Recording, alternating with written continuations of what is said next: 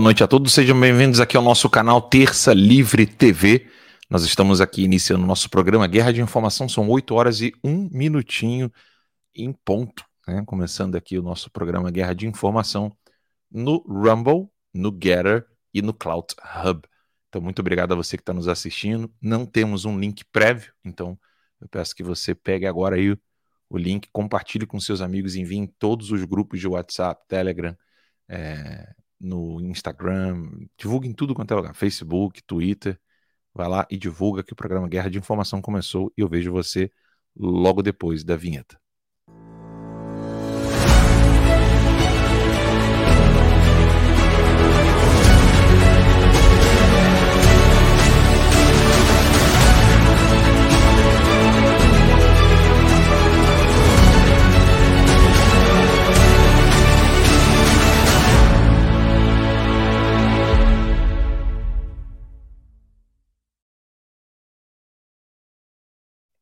Muito bem, pessoal. E eu esqueci de mencionar uma coisinha, né? Tem aqueles que não escutam ao vivo o nosso programa e acabam escutando depois no Spotify. Se você não sabia disso, vá lá no Spotify e escreva Guerra de Informação. E aí você vai poder, então, acompanhar o nosso programa, não perder nenhum episódio do nosso programa, que está sempre no ar, de segunda a sexta-feira, às 8 horas da noite, no horário de Brasília. Aqui são 7 horas e 3 minutos, em Brasília, 8 horas e 3 minutos. E nós estamos na nossa edição do programa do dia 6 de outubro de 2022, especial Eleições. E eu estou aqui com meu co-host, meu, meu co-apresentador, né, Daniel Berto Bertorelli. Boa noite, Daniel, tudo bom? Boa noite, Alan. Boa noite, todo mundo. Gostei da sua pronúncia aí. Você está melhorando cada vez mais. Falando Bertorelli, tá, tá bem italiano mesmo, tá, tá de parabéns. Obrigado aí e uma boa noite para todo mundo. O programa hoje está fervendo, vai ficar ótimo. A pauta tá boa. Quem sabe um dia até ganha cidadania italiana, né? Tem que aprender Quem italiano. Sabe? Who knows? Daniel, é, hoje o dia, é, como todos esses dias aí do período entre o primeiro e o segundo turno, estão sendo está sendo bem movimentado, né? tem muita coisa para a gente comentar aqui. E eu queria iniciar com um texto que eu coloquei no site do Terca Livre, né? uh, onde eu considero uma leitura desagradável, né? é de minha autoria, mas medicinal, porque nem todo remédio é agradável.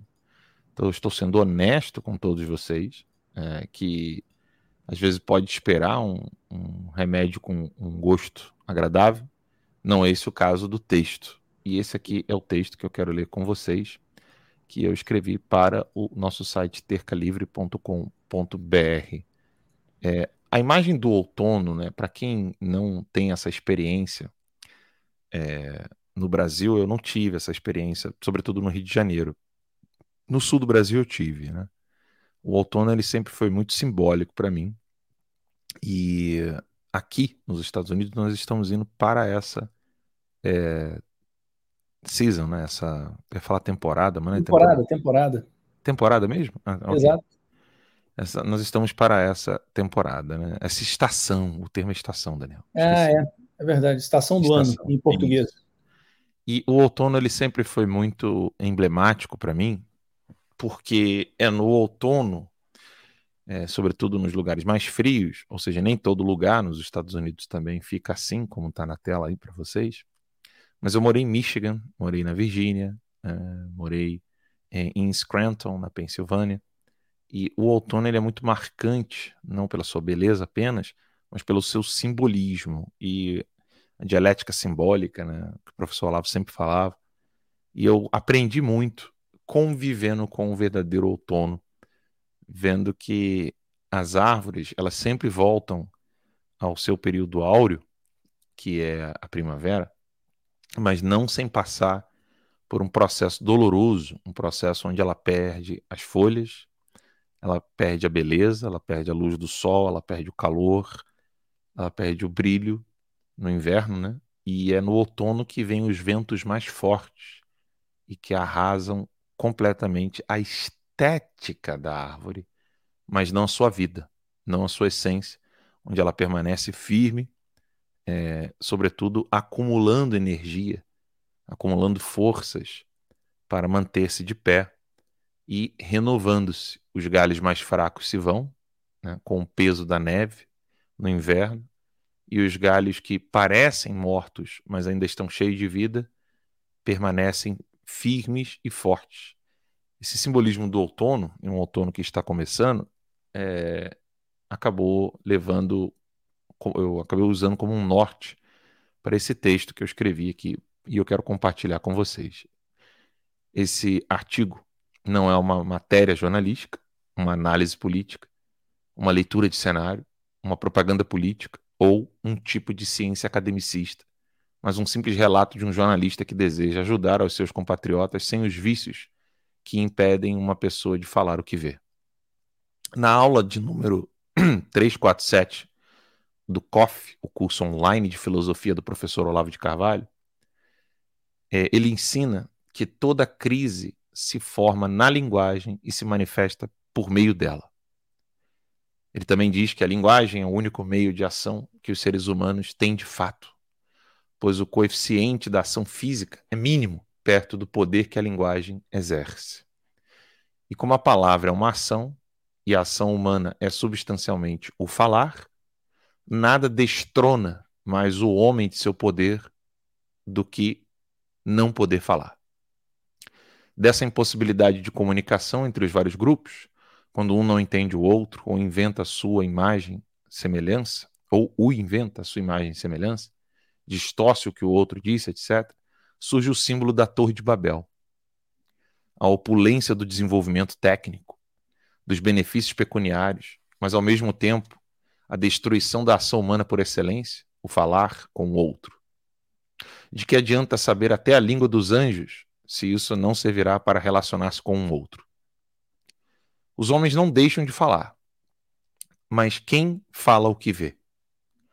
Nessa referida aula, o professor Olavo, usando-se do excelente livro de Eugen Rosenstock, aí eu acho que se, se pronuncia a segunda parte do nome dele de Hussey, o poder da linguagem, elenca quatro camadas da linguagem entre os homens, e elas são: a primeira, a linguagem da mídia, composta de chavões e frases feitas, sem qualquer preocupação com o uso da linguagem, e sempre preocupada em manter os meios de ação que dispõe, ou seja, tudo não passe de uma ferramenta para pagar as contas e obter benefício financeiro. A segunda, a linguagem das ciências, criada para a experiência pragmática em áreas muito limitadas da experiência humana, não servindo senão para objetivos pontuais, nunca para preocupar-se com o outro, de fato. A linguagem da propaganda comercial e política, destinada a induzir comportamentos e não a comunicar o que quer que seja. E por último, a linguagem da tradição literária, sempre que se conserva sempre que se, se conserva viva a produção constante de novas obras à altura da qualidade das consagradas pela tradição que a precede. Eu quero frisar aqui a questão do induzir comportamentos, porque normalmente é, o vício né, de uma pessoa que está acostumada com uma das três é, linguagens anteriores à da literatura é sempre pensar em indução de comportamento, que significa o seguinte: isso me anima, isso me desanima. Não anime, não desanime. Ou seja, sempre indu induzão, indução de comportamento. Não é esse o objetivo do meu texto. Deixando bem claro aqui. Nem desanimar, nem animar, porque eu não estou aqui para induzir comportamentos.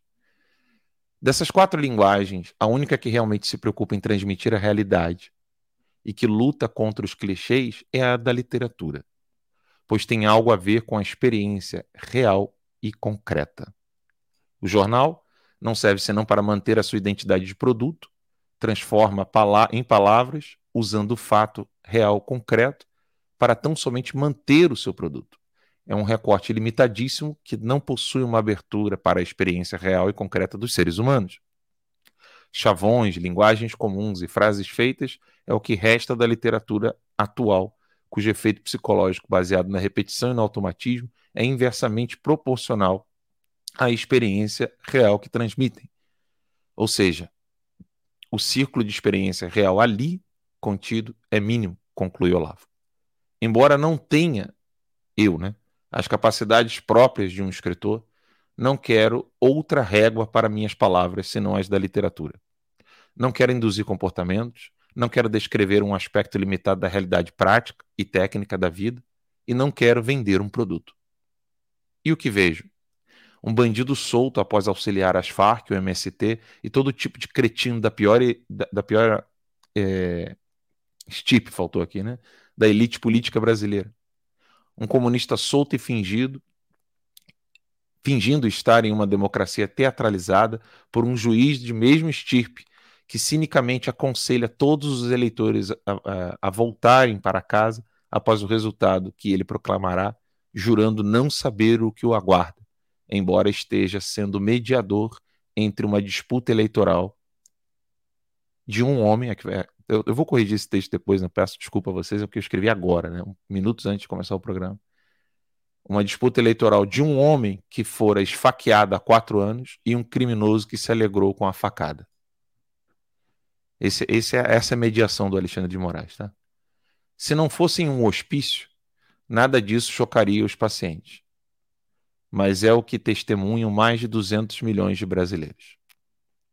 Como o juiz cretino já invadiu casas, ordenou extradições, prendeu e, e destruiu financeiramente dezenas de pessoas inocentes, poucos ousam chamá-lo pelo nome ou tentam sobreviver, mesmo que isso seja a morte da liberdade que desejam a liberdade de dizer o que uma coisa é.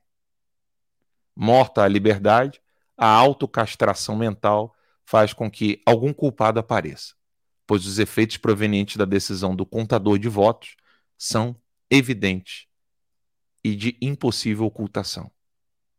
Além dos culpados fictícios, o povo nordestino, os eternos 20% de abstenções, eu falei eternos porque sempre isso aconteceu, tá, gente? E a natural ausência de hegemonia entre os anticomunistas, ou seja, é, é natural que um grupo livre não seja hegemônico, né? ou seja, é uma contradição em termos você esperar união da direita se você quer que todos sejam livres, então você não vai ter hegemonia, então é normal que a direita debata, né? diferente dos comunistas, que quando rola um problema eles matam, a direita não mata, então você não vai ter hegemonia na direita, você não vai ter união da direita, isso é normal. Então, além dos culpados fictícios, surge igualmente a responsabilidade dos militares diante desse teatro democrático infernal. Duvido que essa responsabilidade seja clara para os que possuem mais de uma estrela no ombro. Por que mais de uma estrela no ombro? Porque eu não duvido da clareza dos militares de baixa patente, mas os de alta patente, enfim, esses aí não enxergam nada. Para os generais que lá estão, só por causa do teatro, né? Por isso que eles são generais, porque eles foram nomeados generais exatamente nesse período do teatro. A prestação de continência para um comunista né, será apenas mais um ato antes do apagar das luzes. São não apenas covardes, mas medíocres, literalmente. São tão medíocres que se um deles acabar por ler o que vejo, que, que os vejo como medíocres, não saberão o significado do termo e lerão o que está na cabeça snob de quem se sente acima dos conflitos políticos. Ou seja, eles vão ler o texto onde eu digo que eles são medíocres e eles vão entender qualquer outra coisa que não seja medíocre. E medíocre é aquele que fica ali no meião, né? na meiuca, né? se sente superior ao lado de cá, ao lado de lá e deixa o pau torar, né? enquanto não entra no rabo dele. Esse é o medíocre. Ele não é mal, ele não é bom, ele é medíocre continuar aqui rapidinho o texto. Não vejo apenas o frio do vento forte arrancando as folhas, indicando um outono sem o azul do céu e o verde fulgente. Não espero apenas o duro inverno e as adversidades de viver sobre as nuvens que ocultarão o calor do sol. Sei que tudo isso irá passar e uma nova primavera poderá ocorrer. O que me permite ser o que não me permite ser imprudente e deixar de me preparar para o que está por vir. Faltou um deixar ali. Não tenho qualquer intenção de fazer com que minhas decisões e palavras induzam comportamento em quem quer que seja. Minhas palavras não são uma propaganda, uma campanha política, uma análise acadêmica. São apenas a tentativa honesta de transmitir o que vejo por meio de palavras, mesmo estando tão distante da estatura de um escritor, que certamente poderia descrever melhor e mais eficazmente o que, tento, o que tento aqui. Minhas palavras são imperfeitas, mas o que vejo não está sendo visto apenas por mim. O comunismo conquistou um importante passo para a destruição de nossa nação. Isso exige que todos os seus adversários tornem-se muito mais eficazes. Sem a certeza de um carguinho, visualizações e, outra benesse, e outras benesses que por um tempo tiver acesso. É tempo de amadurecer. Como eu disse, esse texto não é para induzir comportamentos, não é para ensinar ninguém a nada. Eu só estou relatando o que eu vejo. O anticomunismo no Brasil vai ter que aprender de uma vez por todas com o professor Olavo de Carvalho que não tem como você querer resolver problemas e ficar inteligente depois. Comunista é por natureza assassino, tirânico, genocida, ladrão, cínico, mentiroso, ludibriador. Você não tem como vencer essas pessoas vencendo no discurso, nas palavras. É necessário arrancá-los de lá porque política se trata de pessoas, como disse o professor Olavo, não de ideias. É de pessoas. Pessoas más não podem participar do debate democrático, porque elas vão fazer de tudo para deixar apenas os seus pares no cenário político. É assim que um comunista pensa. Ele entende que ele é elevado quando ele é pego em todos os crimes, todas as imoralidades, todos os absurdos que ele praticou, ele faz de tudo para destruir o denunciador, não a mensagem, o denunciador. Depois ele vai tentando se procurar com a mensagem, mas ele se preocupa primeiro com o denunciante. E aí ele faz de tudo para arrancá-lo de lá, deixando que apenas fique ali no, no stage, né, no palco, só fique no palco da aspas democracia pessoas semelhantes a eles. Mas como eles são criminosos, eles são facilmente reconhecíveis.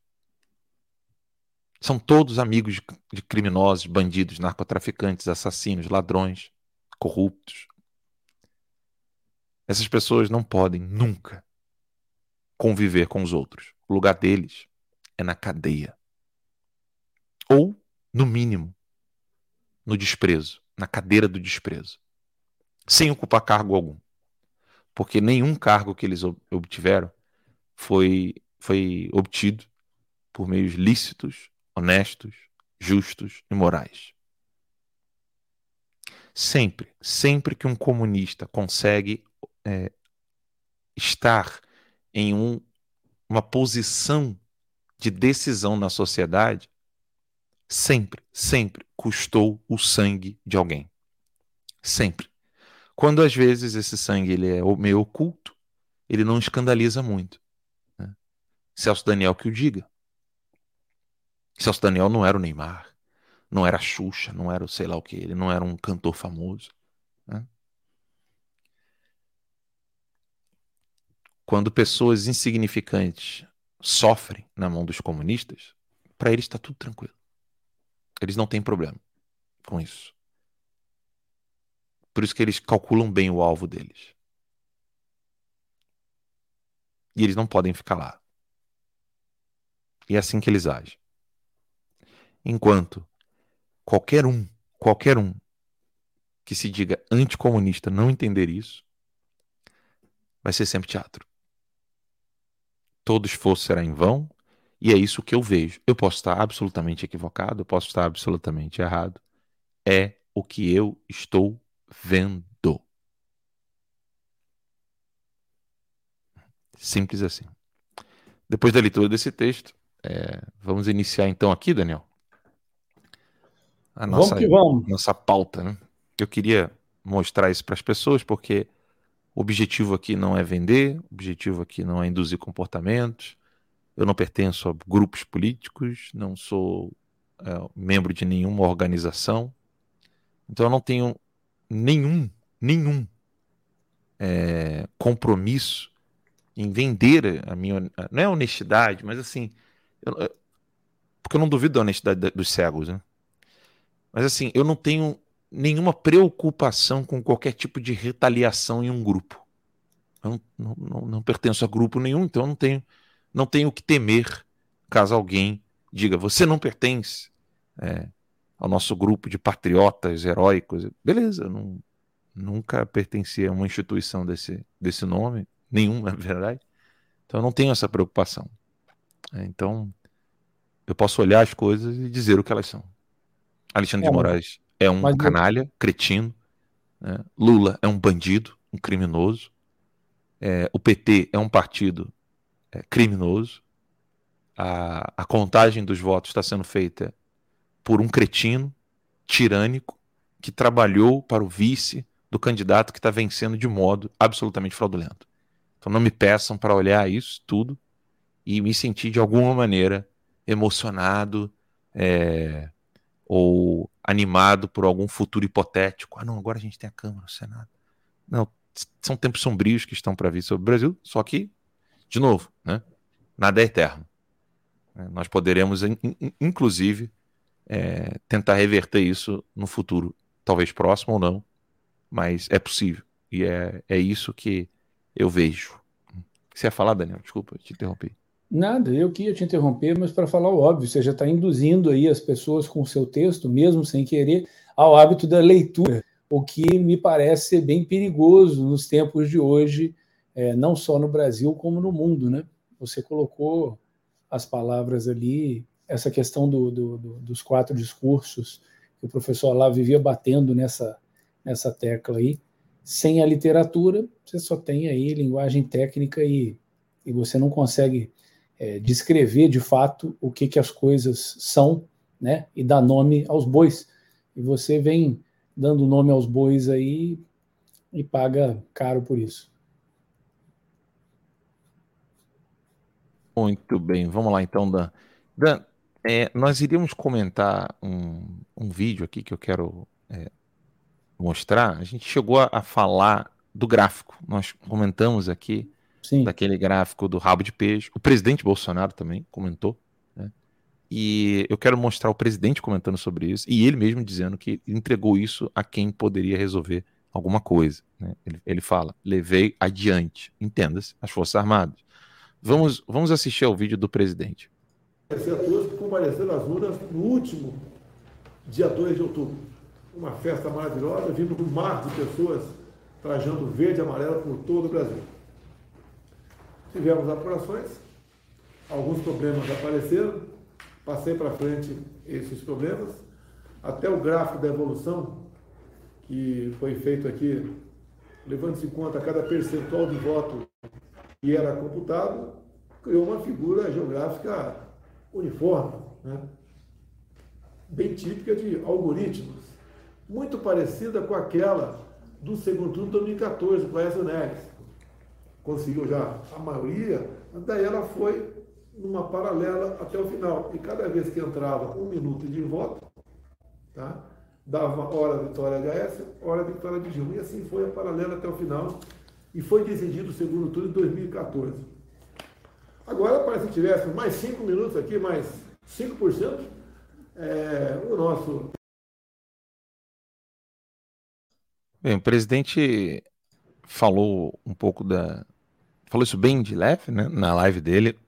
É, e nós comentamos aqui, né, várias pessoas comentaram, e tem um vídeo que está circulando na internet, Daniel, que eu acho interessantíssimo levar para o nosso público, porque diferente da grande mídia, a nós muito interessa aquilo que é, pode ser visto por outros, né, independente de, de, de, alguém dizer que, que isso é crime ou, ou não, etc. Esse vídeo aqui é muito razoável, e explica bem, eu acho que até melhor do que eu e você já tentamos explicar aqui, né? Que é mais ou menos a explicação quase que a que o Max deu, né? Exato. E aqui a gente vai poder ver melhor. Acompanhe isso aqui conosco, pessoal. Olá, pessoal. Meu nome é Flávio Pérez. Falar um pouquinho aqui com vocês referente à eleição a presidente primeiro turno.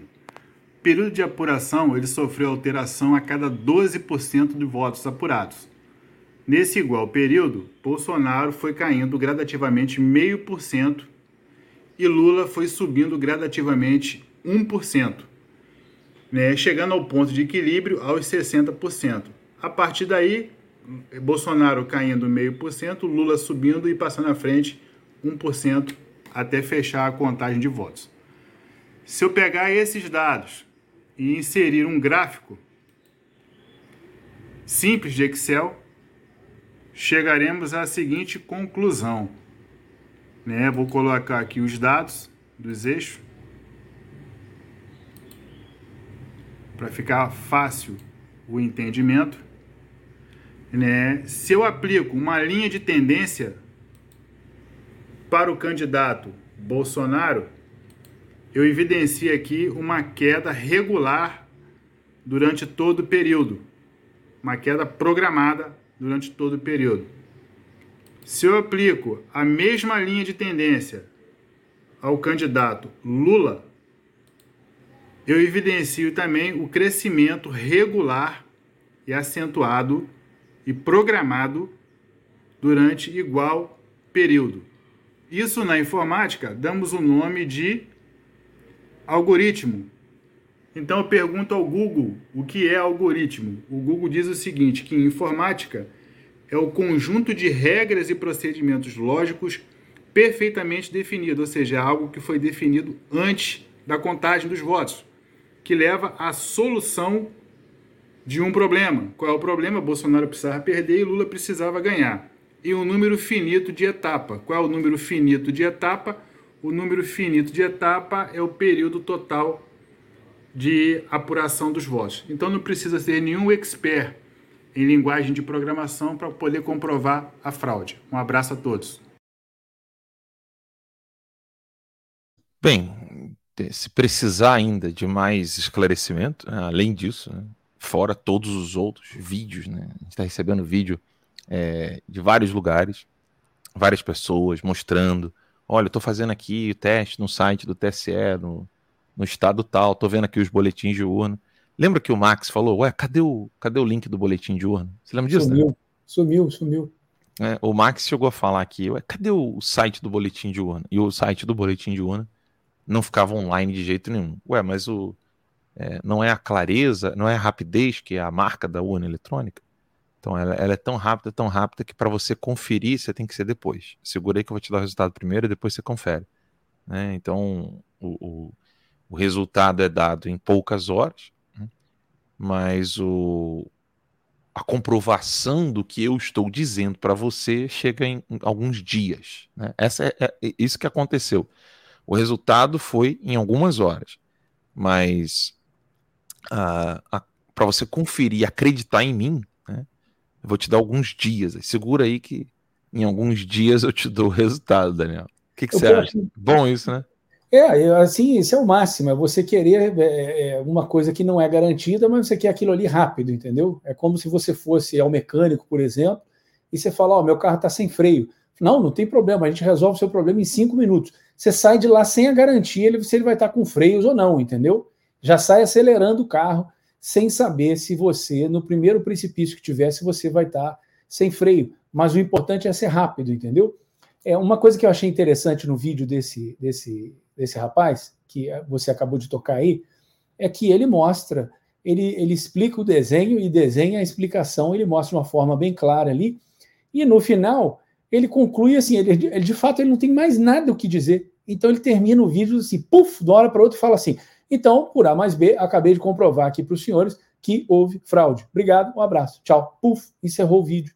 Que assim, a coisa é tão descarada, mas tão descarada, eu não tive essa presença de espírito de procurar isso hoje, porque eu acabei de ter essa ideia aqui, para mostrar a impossibilidade matemática dessas duas uh, retas, né? uma ascendente, a outra descendente, é, com relação aos números ali do Bolsonaro vir caindo né, meio por cento, perfeitamente meio por cento, e do Lula vir subindo numa progressão dobrada disso aí, e eu fico imaginando, será que a gente conseguiria um gráfico, por exemplo, de uma outra eleição que não a do Aécio, que tem o mesmo comportamento, entendeu?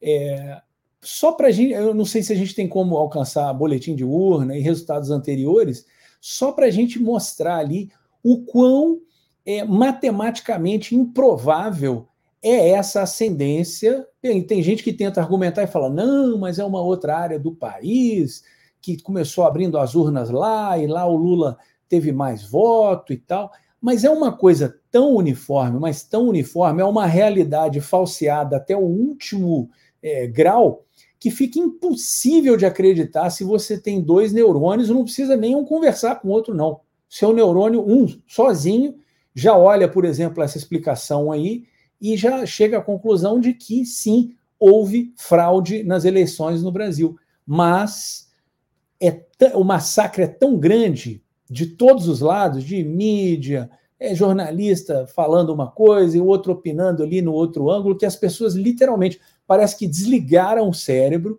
não querem acreditar nos próprios olhos e não estão vendo que isso é matematicamente impossível, impossível. É, é assim, é no mundo da fantasia que você teria essa, essa inversão aí programada e assim, marteladinha ali, bonitinha, é, é, é, uma, é uma obra de, de engenharia, entendeu? E de fato é, né? É o algoritmo. Então, assim, o, o que dizer de uma coisa como essa aí? É, e o Bolsonaro falou assim: ah, eu encaminhei isso, passei isso adiante e tal, mas ah, passou adiante e, e, quem vai fazer o quê? Né? Está na mão de quem agora isso? E qual é a, a, a celeridade que a sociedade é, gostaria, talvez não, que, não, não gostaria nem de ter essa celeridade toda para ter o resultado da eleição, mas ficar com essa pulga atrás da orelha, entendeu? Mas cadê a celeridade de trazer uma resposta a esse tipo de questionamento, né? Porque quem está responsável pelo processo, no caso aí no, no TSE, e quem está é, verificando se a eleição foi idônea, não foi idônea, é claro que eles estão verificando eles mesmos, os caras vão levantar a mão e falar assim: com licença aqui, ó, erramos e erramos feio porque teve fraude. Depois de quanto tempo martelando na cabeça de todo mundo, falando assim: não, aqui é impossível, não tem fraude nenhuma, é impossível. Nem Deus consegue fraudar a nossa urna, entendeu? Então, assim, a coisa está escancarada, está aos olhos de todo mundo, mas quem tem meios de ação para sanar esse problema, para desvendar esse mistério aí, né? A gente não. Parece desenho do Scooby-Doo isso daí. Você sabe que tem um bandido ali, só não conseguimos ainda amarrar o bandido e, e, e puxar a máscara para mostrar que é ele mesmo ali, né? Igual acontecia em, em desenho do Scooby-Doo, que no final eles pegam lá o bandido e puf, tira a máscara e fala: Ah, era o fulano, então. Falta só isso, porque assim, o crime já foi cometido. Tem que chamar a turma do Scooby-Doo mesmo para é, desvendar é, esse mistério aí no Brasil, que não é mistério nenhum, né? Não, o curioso é que é, Bolsonaro é presidente até o último minuto, né?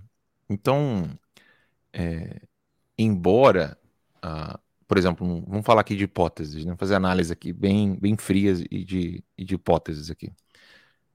É, vamos supor então que a gente tem ali é, fraude no segundo turno, novamente, uma manifestação é, forte a, a, em apoio ao presidente Bolsonaro mostrando o problema da fraude. E vamos supor aqui que você tenha é, movimentações de paralisação nacional, por exemplo, caminhoneiros ou coisa do tipo, o agro. Se você tiver um, um, alguém apertando freio no Brasil, até o último momento, o presidente ainda pode é, solicitar alguma coisa, ou as próprias Forças Armadas podem querer resolver esse pepino, é, mostrando né, comprovando as razões pela qual será necessário tomar algum tipo de decisão. Eu não estou dizendo que isso vai acontecer e eu nem acredito, sendo bem né, honesto aqui com vocês. É, posso estar absolutamente equivocado. Eu não acredito que isso venha a acontecer. E o segundo é, cenário é exatamente o, o, fato de que isso é entregue. É, quem pode, no sentido de, de, não de poder querer, né? No sentido de tomar alguma decisão, talvez nem ou não será pressionado, ou seja, as Forças Armadas nem sequer sejam pressionadas pelo povo, é, ou então não vão querer mesmo sendo pressionadas. É um, é um, é um momento assim de, de incógnita, né? Ninguém tem bola de cristal, ninguém. Inclusive, né, inclusive vale lembrar, isso aqui é importante dizer, aqui nós somos muito realistas. A fraude de, nesses algoritmos, tudo indica que ela funciona quando é, o candidato que será beneficiado é, ainda tem algum tipo, alguma quantidade X de votos que você consegue reverter. É, o gráfico de, dois, de 2022 é esse aqui, o de 2018 era esse. Há algo aqui que precisa ser avaliado e mostrado para vocês. Vamos lá. Você tem 17 horas, 19 horas e 2 horas, não é isso? 23 horas da manhã aqui. Exato. 23 horas da noite, perdão. Ou seja, duas horas depois, é, o algoritmo conseguiu trabalhar e aí veio a contagem, é, que foi. O pessoal deve lembrar das 9 horas da noite, né? Esse aqui é de 7, mas de 9 horas da noite. É, acho que não, foi 7, 7 e meia. 7 e meia mesmo. Esse aí não é 2 horas da manhã? É, mas aqui embaixo no gráfico está escrito 23 e 3. Eu não ah, sei tá. se o resultado saiu, acho que só o final. Mas enfim, é, o pessoal vai lembrar que às 7h32 da noite, na, em 2014, houve aquela virada. No do presidente Bolsonaro, você percebe, embora que não tenha hora, você percebe que o rabo do peixe foi muito próximo do fim. Ou seja, uhum. o, que, se, o que indica que Bolsonaro tinha tantos votos, tantos votos, que foi difícil reverter. E essa probabilidade é a que muitos que eu conheço defendem. Olha, é necessário tentar obter o maior número possível de votos para o presidente Bolsonaro, porque mesmo com uma fraude, ou seja, mesmo que haja ali é, computação de votos provenientes do algoritmo para benefício do Lula, ele não conseguiria bater 50%. Ou seja. Não dá tempo, né? Não dá tempo, exatamente. É, é, é, isso é uma probabilidade, isso é uma realidade. Né? Que isso realmente pode acontecer.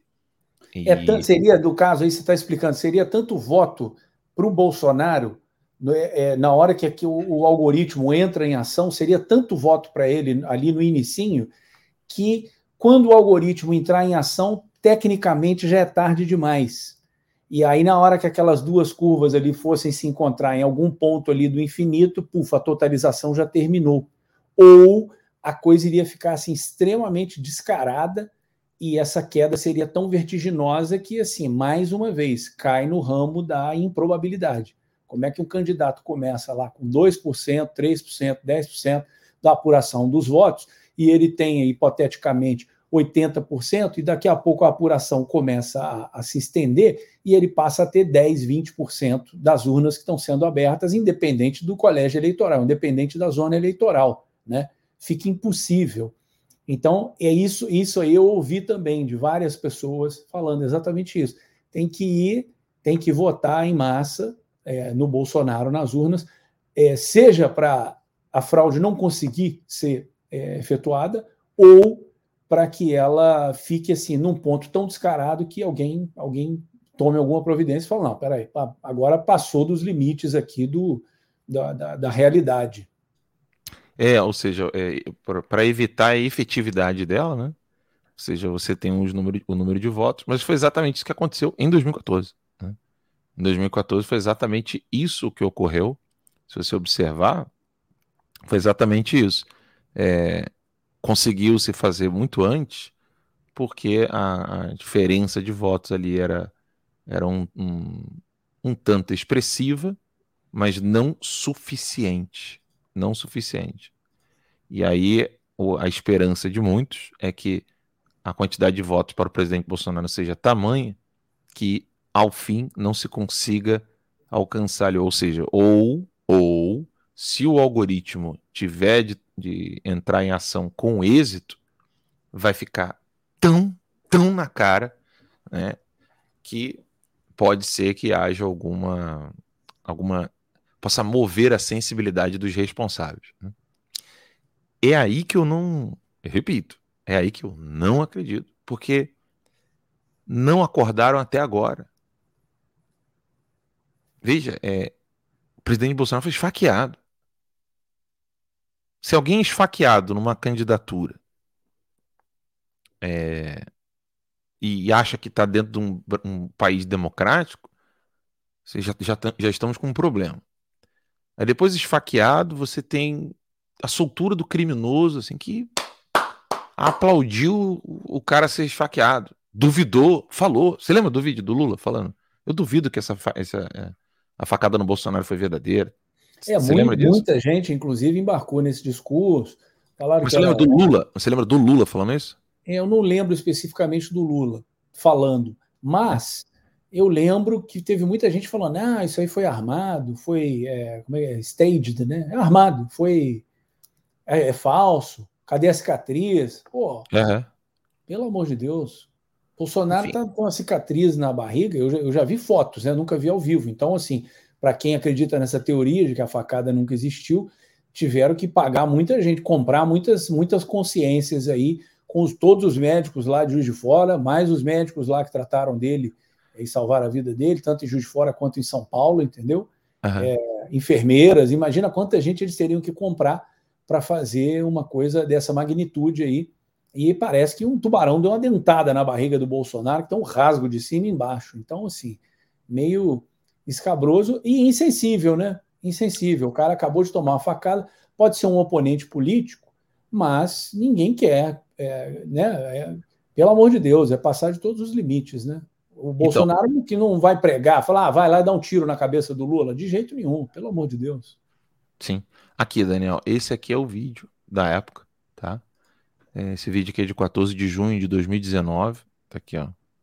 E aí o, o, Lula chama Moro de mentiroso e põe dúvida em facada de Bolsonaro. O vídeo tem oito minutos, né? O ex-presidente Lula vai poder receber visitas não agendadas no prédio da Polícia Federal em Curitiba. Então, você vê que é uma, uma, um, um descalabro atrás do outro, é um absurdo atrás do outro. Aí. Ó.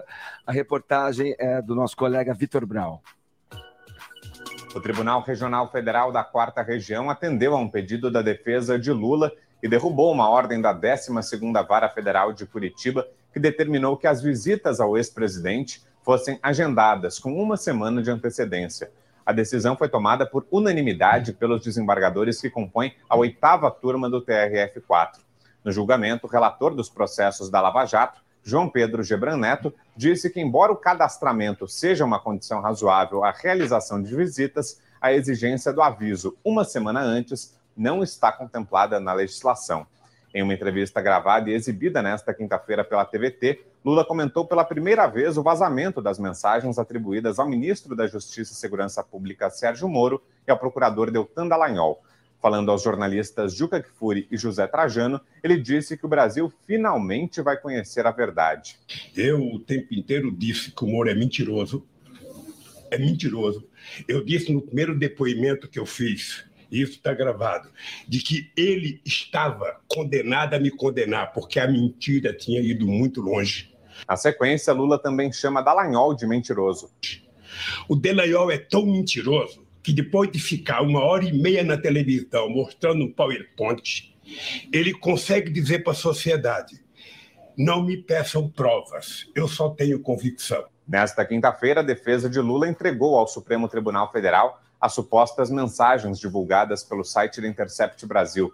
Os advogados querem que os ministros levem o material em consideração ao analisar o habeas corpus que pede a liberdade do ex-presidente alegando a suspeição do então juiz Sérgio Moro. O julgamento na segunda turma do STF está marcado para o dia 25 de junho.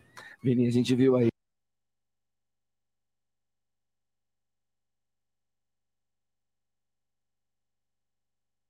Seu som, Alas, está sem som. Eu não tenho memória para coisas triviais. Obrigado, Daniel. Eu não tenho memória para coisas triviais, mas assim, para certas coisas a minha memória funciona que é uma beleza. O Lula, é, em 2019, o presidente Bolsonaro estava ali começando, e aí pronto, solta o Lula, deixa ele dar entrevista, é, tentem prender o Moro, tentem destruir o Dallagnol, tentem acabar com a Lava Jato. E, e a própria própria parte da direita, não tem como chamar esse pessoal de não direita. Eles são, de alguma maneira são, não adianta. A direita não é hegemônica. Tem direita burra e a direita burra é a direita do Moro, do Dallagnol, pessoal. E eles acusam Bolsonaro de ter acabado com a Lava Jato. E eu me lembro bem que todo esse processo foi feito exatamente para chegarmos onde nós estamos chegando hoje, ou seja, o Alexandre de Moraes conduzindo o inquérito, vira, assumindo como presidente do TSE, saindo de algo que foi criado pelo o Dias Toffoli, ainda como presidente né, do STF. Então, assim, olhar toda essa timeline e, e, eu, eu virar para vocês aqui e falar assim, ó, não, pessoal, vamos lá, nós vamos virar. Olha, desculpa, eu sou bem realista, né? Óbvio, pode ser que você esteja no exílio, dois anos e meio sem ver a família, pode ser que o meu juízo esteja um pouco turvado, mas eu estou tentando aqui ser o mais realista possível e dizer para vocês, olha, tudo isso foi milimetricamente calculado, enquanto a direita estava né, é, falando só de, de coisas técnicas, de, de construção de estradas, de economia, e os bandidos arrancando, abrindo. Como é que é o nome do negócio que bota aqui? Handcuff? Como é que é o nome? É algema? Algemas, algemas. Handcuff. É, os, os bandidos pegando a chave, tirando a algema. A imagem que me vem à cabeça é essa, sabe, Daniel? Você, você é, vê que. Isso foi um processo, né? Uhum. Assim, se engana quem acha que, que daria certo, por exemplo, se respeitado o processo para você homologar candidaturas, se o Lula fosse simplesmente solto ali, não, não, solta o Lula aí para dar tempo. Ia, ia eh, gerar mais, mais revolta nas pessoas, né? Mas você, você veja bem, isso foi todo um processo, isso é uma construção que não saiu do nada, e o, o, o ápice dessa construção de discursos, de é, é, ministros do STF, que eu nunca vi uns ministros tão famosos na minha vida, ninguém sabia quem eram os ministros do STF antes, e agora eles sabem, no Brasil e no exterior, quem são os ministros. Né?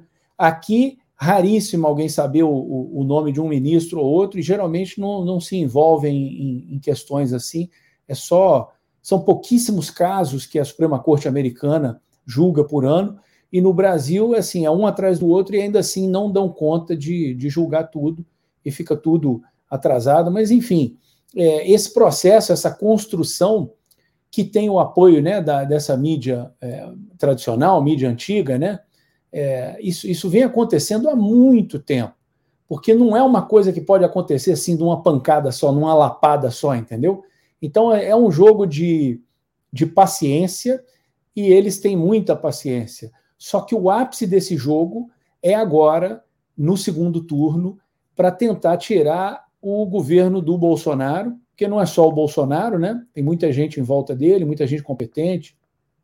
Tanto é que vários aí que eram ministros se elegeram agora é, para cargos aí no, no legislativo.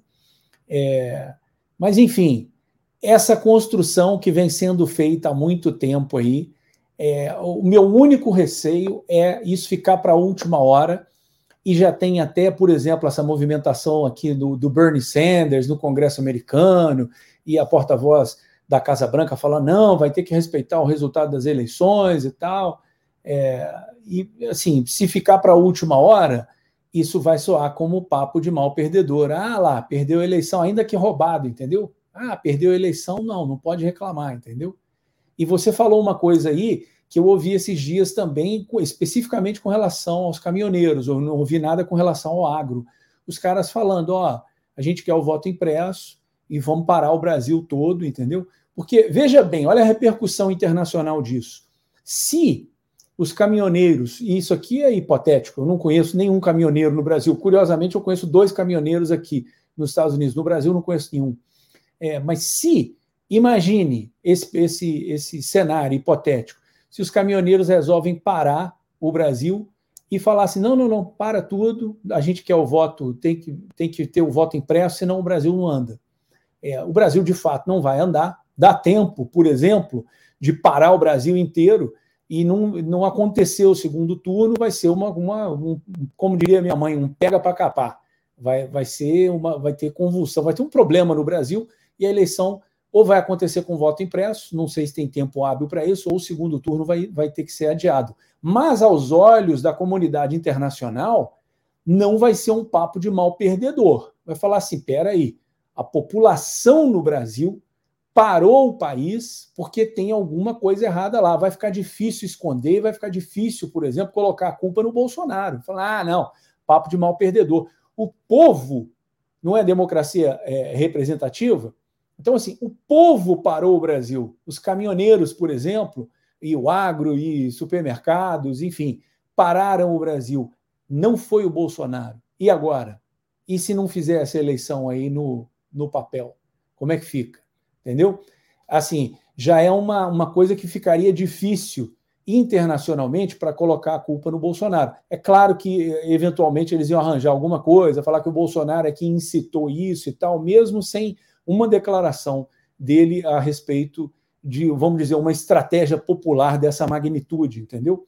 Mas que se deixar para a última hora, vai parecer papo de mal perdedor, vai. Se eles não conseguirem comprovar isso aí é, o mais rápido possível, que houve fraude sim no primeiro turno, e deixar para falar que foi no segundo turno, vai ser facílimo o outro lado começar a espernear e falar: não, isso é papo de mal perdedor, estão tentando roubar a eleição, quando na realidade foi o oposto, e aí a gente cai naquela máxima né, comunista: xingue-os do que você é, acuse-os do que você faz. Daniel, urgente aqui agora, nós temos de última hora uma notícia de suspeita de bomba que acabou mobilizando o BOP em BH em evento com o presidente Bolsonaro. Esquadrão Antibombas fechou rua do teatro do local, né? Para verificar caixa deixada no local. O presidente já saiu da cerimônia é, por outro acesso. Então, o presidente Bolsonaro teve de sair urgentemente de um evento em BH agora. Isso aconteceu agora, há pouco mais de uma hora. O programa aqui nós começamos às 20 horas, a matéria foi atualizada aqui às 20 e 20 horas e 25 minutos. Isso aconteceu 10 minutos antes de iniciarmos o nosso programa. Por isso que eu não, não sabia disso aqui, porque nós fechamos a pauta do programa antes. É, recebi aqui agora da, da, de um seguidor, inclusive, falando assim: Ah, eu estou aqui te assistindo ao vivo. Aconteceu isso aqui.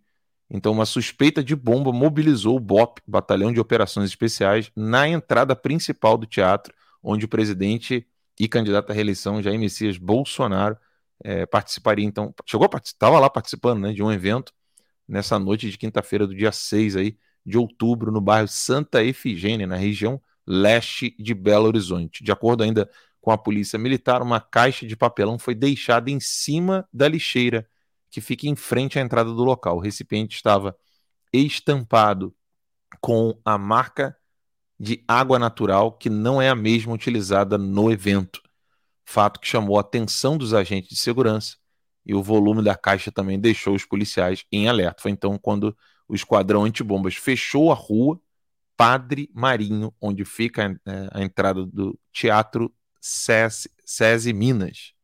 O presidente já deixou então o local pelo acesso localizado em outra via e por volta das 20 horas os agentes aguardavam o esvaziamento total do teatro para manusear a caixa de papelão suspeita então. Bolsonaro foi à capital mineira para participar de um evento com membros do FIE, é, FIE eu não sei como é que eu vou, vou ler isso, que o pessoal chama de FIEM, é, FIENG, né? Que é a Federação das Indústrias de Minas Gerais. Ele chegou pelo aeroporto de Pampulha, onde foi recebido por apoiadores durante a tarde de hoje, e depois ele foi para o Teatro SESI Minas, por volta das 17 horas, onde participou de reuniões é, antes da cerimônia oficial. Durante o encontro, então, o candidato à reeleição recebeu um documento com propostas elaboradas pelo setor industrial. O governador eleito de Minas Gerais, Romeu Zema, também participou do evento. É, nós temos então essa notícia de última hora é, de uma suspeita de bomba, e aí o serviço de inteligência e de segurança é, do presidente da República entrou em ação para poder então retirar o presidente do local e as pessoas também ir averiguar então que caixa suspeita era essa. Daniel Bertorelli, eu não duvido de nada, absolutamente nada. Eu também não duvido de nada. Para quem já ganhou uma facada, alguém jogar uma granada, jogar uma bomba, não custa nada. Mas assim, fica os parabéns aí para a equipe de segurança do presidente e para a equipe do BOP de Minas. Eu que cresci em Minas, né? E tinha uma irmã que morava em BH e tenho vários amigos em BH, já, já competi muito ali com natação no Minas Tênis Clube, adoro BH, tenho vários amigos lá, mas parabéns à equipe do BOP, a Polícia Mineira sempre é, de prontidão aí, sempre é uma polícia respeitada no Brasil, muito respeitada, Os, o próprio cidadão mineiro, né, ele fica tranquilo, porque tem lugar que você vai e às vezes, né, você fica meio é, ressabiado, fala, pô, será que aquele policial ali é corrupto, está tá vendido e tal. A Polícia Mineira é uma polícia muito respeitada. Parabéns para eles aí. não dá para brincar com esse tipo de situação e pagar para ver, né? Porque, com certeza, é, a equipe de segurança do presidente tirou ele de lá o mais rápido possível. E pra, você, é difícil você, às vezes, retirar uma multidão de um lugar sem causar pânico. Então, se a caixa estava lá e, de fato, havia algum artefato ali é, explosivo, o negócio é não mexer nela, tentar evacuar o lugar o mais rápido possível e só então tentar identificar o que, que é e, e, desativar. Isso é muito comum aqui nos Estados Unidos, você tem os dizeres, né? Você, em Nova York você vê direto, grandes centros você vê mais, porque lugares menores é, esse tipo de, de ação é, é mais limitada, né? O terrorismo ele quer chocar, daí que vem o terror, né? Mas você tem no metrô em Nova York, tem em toda parte, cidade grande, né? Tem assim, if you see something, say something. Se você vê alguma coisa, diga alguma coisa. Então, para isso aí, né? Talvez não foi nem um, um, um, policial do, do BOP ou da equipe de segurança, mas talvez alguém que percebeu que tinha alguma coisa estranha ali. Quando a gente percebe, aqui a gente é instruído a informar a polícia o mais rápido possível. Esse tipo de coisa já aconteceu aqui nos Estados Unidos, né? Ataque terrorista. E no Brasil, eu rezo para que não, não tenha né, esse tipo de, de incidente, de, né? Triste. É horrível, horrível, né? Olha, todo alerta é necessário nesse exato momento, porque a esquerda ela, ela é assassina. Alguém poderia dizer, mas Alan, esse tipo de, de, de coisa poderia ainda ser um, um tiro no pé. Esquerdista não pensa dessa maneira. Ele não tem uma cabeça de uma pessoa normal como eu e você, que ao olhar um, um cenário, você fala assim, tá, mas isso aqui talvez poderia não trazer um, um benefício, ou não seria moral, ou coisa do tipo. O comunista não pensa assim. Ele só pensa no benefício que ele vai ter mesmo ali com relação às ações e palavras deles. Né? Então, na, todo cuidado, inclusive orações, né? Óbvio que nós estamos num período que exige muita oração, muita mesmo. É, a gente já precisa normalmente, né?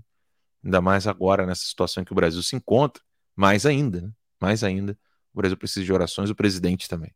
Né?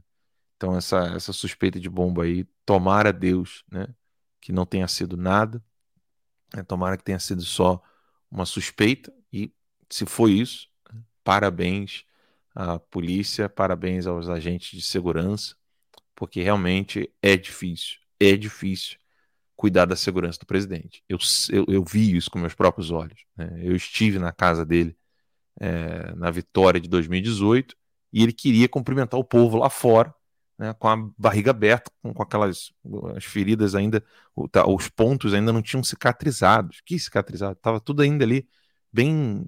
É, foi recente, né? Entre, foi entre o primeiro e o segundo turno que ele tomou a, a facada, então foi uma coisa horrorosa. Né? Então, mesmo assim, ele queria ir lá, lá por meio do povão. Então, o presidente, é difícil fazer a segurança dele. Né? Então, tomara a Deus que nada aconteça. Tomara a Deus que o presidente é, fique protegido, né? não só pelas mãos divinas, mas também pelas mãos dos homens. Então, está aqui a notícia de última hora, né? suspeita de bomba que mobilizou o BOP de Minas Gerais no, no evento lá onde o presidente Bolsonaro marcou presença junto com o Zema. São nove horas né, em ponto e nós vamos a um rápido intervalo. A gente volta daqui a pouquinho, não sai daí não. O Getúlio, há 70 anos atrás, teve uma clareza que nós não tivemos.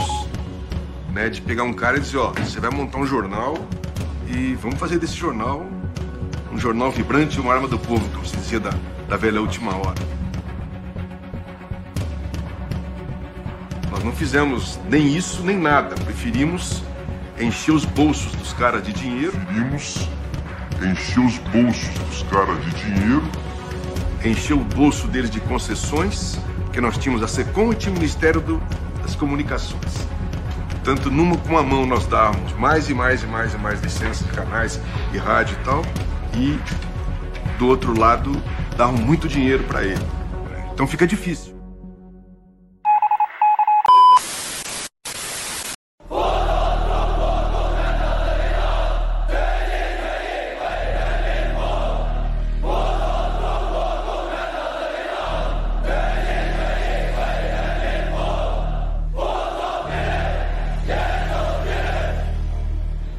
Good afternoon. I'm very pleased to come here to the National Congress of Brazil and meet all the friends. On behalf of the Chinese government and people, the cordial greetings and best wishes to the hospitable and friendly Brazilian people and to all the people in Latin America and the Caribbean. Brazil deserves a lot more attention than it typically gets in Western discourse. We're worried about what's happening all over the world, except in our own backyard. China Brazil relations and China Latin America relations keep moving forward, like the Yangtze River and the Amazon River. It's really striking the amount of control that China already has. A China não está comprando no Brasil, ela está comprando o Brasil. They know what they want from Brazil. They know how Brazil can play a role in their rise. We're being leveraged, we're being encircled. We're going to wake up one day and we're going to be very, very surprised and very upset. And then people are going to ask, How did this happen? And the answer is, We let it happen.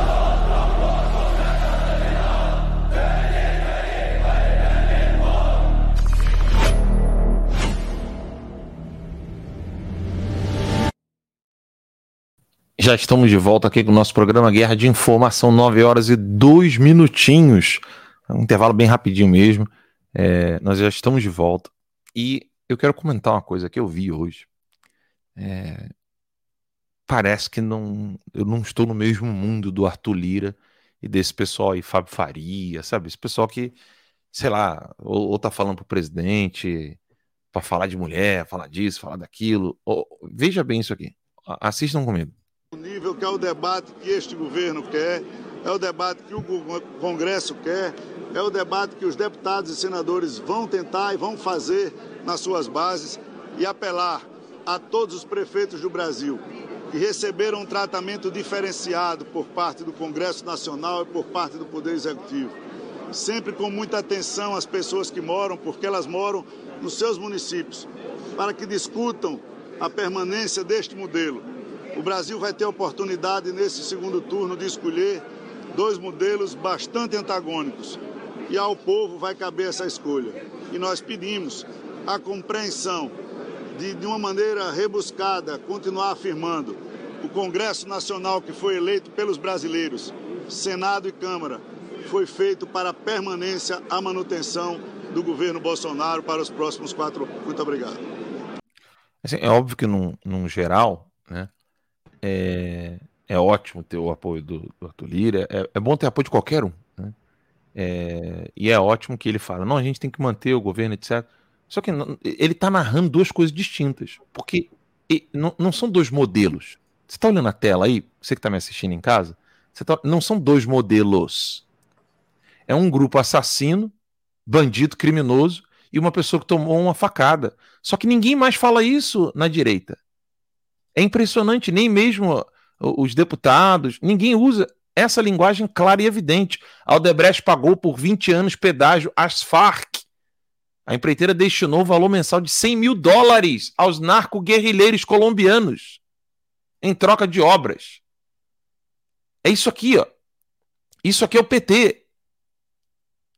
Eu me lembro quando eu conversei com o, o, um, de, um delegado da PF, à época, quando eu vi essa situação toda aqui, na verdade antes, né, antes deles, antes dessa matéria sair, eu me lembro que eu comentei com um deles falando o seguinte, né, numa palestra do Foro de São Paulo, é, que eu dei em Caxias do Sul, eu me lembro que eu cheguei a falar assim, vem cá, quando é que vocês vão chegar na narcoguerrilha, assim, na guerrilha, nos narcotraficantes, na, na Operação Lava Jato? E eu me lembro que ele virou para mim e falou assim, ó, quem te contou? falei assim, como assim quem me contou? O professor Olavo fala isso há 10, 15 anos. Isso quase 10 anos atrás. quem te contou? Não, não, é sério, Daniel. Tu falou assim, o cara me perguntou. Quem te contou? falei assim, não, você tá maluco? O Olavo fala isso, ó. Quando é que vocês vão chegar nos narcotraficantes? sabe? E, e, e, o cara preocupado, não assim, sabe aquela coisa do. Ele ficou preocupado, viu? Alguém te contou alguma coisa? Falei assim, não, o professor lá fala disso no programa dele, no True Speak, nas aulas do COF, na, nos artigos que ele escreve há, no mínimo, quase 20 anos. Naquela Como época. Hoje, hoje fazem mais um que 20 anos. segredo, né?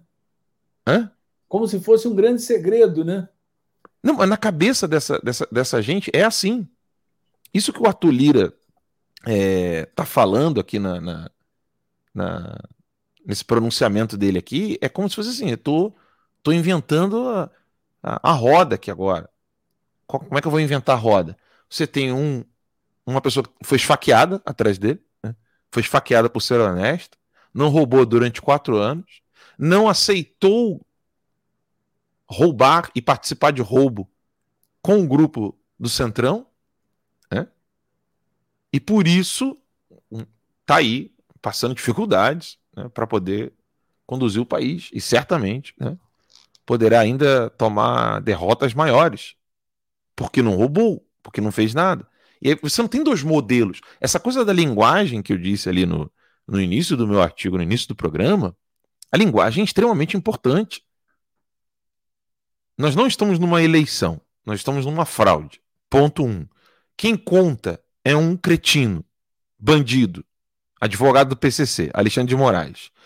O candidato que está participando desse processo teatral é um criminoso condenado que foi solto pelos seus comparsas no STF. Gente, linguagem é fundamental nessas horas. Imagina, Daniel, você tá ali conhecendo a tua esposa, aí eu viro para você, falo assim, ó, ô Dan, aí vamos dizer que não, não, você ainda tá conhecendo, tá pensando, você tá solteiro. Aí eu viro para você e falo assim, ó, ô Dan, tem uma mamífera que gosta de você. Isso é bom, isso é bom. As mamíferas gostam muito. Não, mas é, não, não, muda quando eu viro e falo o nome da tua esposa, falo, ó, a fulana, Daniel, ela tá gostando de você. É diferente de falar, tem um mamífero. Fêmea que gosta de mas você. É essa coisa do decoro e dessa é, é, é, uma, é um circo, entendeu? É uma coisa, parece uma corte, uma pompa, parece uma corte assim de, um, de algum reino medieval em que todo mundo tem que falar bonito, falar pomposo, entendeu? E, e, e, eles se escondem atrás disso. Eles que eu digo, no caso, bandidos, criminosos, né? Você se esconde atrás é, dessa pompa toda e fala, não, mas não pode ter quebra de decoro. Eu acho o máximo quando alguém, um vira para o outro lá e fala assim, mas Vossa Excelência é um mentiroso, ou Vossa Excelência faltou com a verdade, entendeu? Porque você tem que. o cara é um bandidaço, mas você, em nome do decoro, em nome da forma, dane-se o conteúdo, entendeu? Dane-se o cara é bandido mesmo, mas em nome do decoro, em nome da forma e da pompa, né? Você tem que usar palavras, não pode usar palavras de baixo calão. E aí você perde o quê? Você perde exatamente a, a, o espírito de nomear, dar nome às coisas como elas são como você bem colocou hoje no texto aí, que você leu o seu texto na abertura do, do terça hoje, entendeu? E assim, o povo não aguenta mais isso.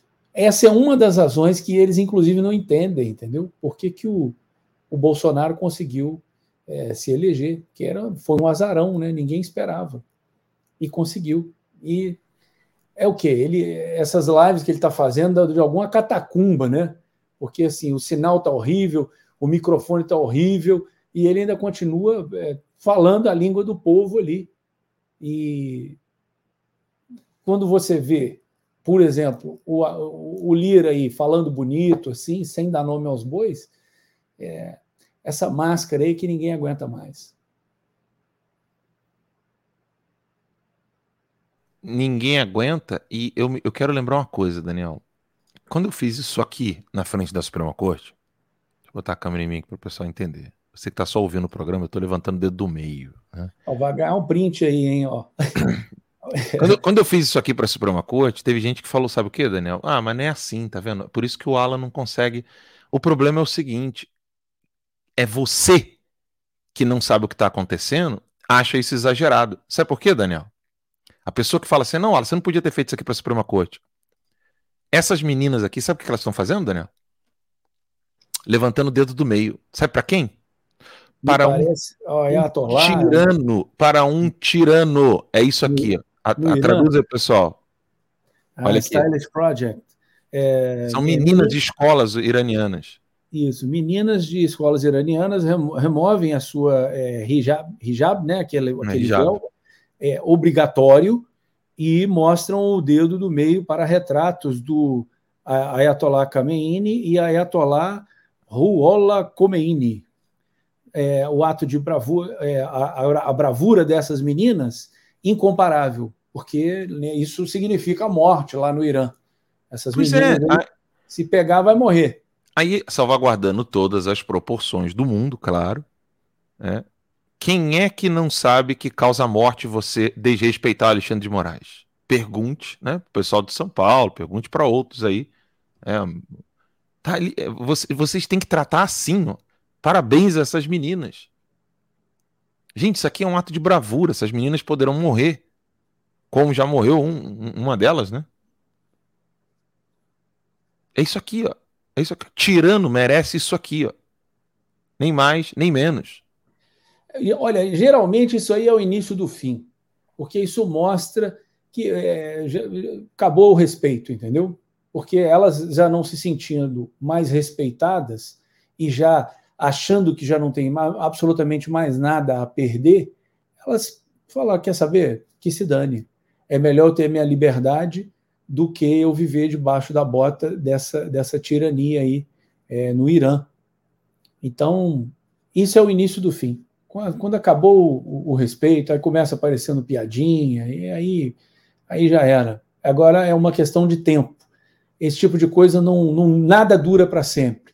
Eu me lembrei aqui agora, eu não lembrei dele com, com, com na sua plenitude, não lembrei dele completamente, mas tem um discurso do Churchill que numa hora apropriada eu vou, eu vou lembrar de trazer isso aqui para o terça e falar que né, nenhuma derrota é, é, é permanente, que sempre é um discurso famoso do Winston Churchill, né, primeiro-ministro da Inglaterra, que guiou a Inglaterra aí durante a Segunda Guerra Mundial. E ele fala: nenhuma vitória é permanente. Então você sempre tem que acreditar é, na. Nenhuma derrota é permanente, né? Você sempre tem que acreditar na vitória. E a gente acaba. A gente roda, roda, roda e cai no, na, na mesma coisa, né? Aí no Brasil. De, não pode entregar os pontos.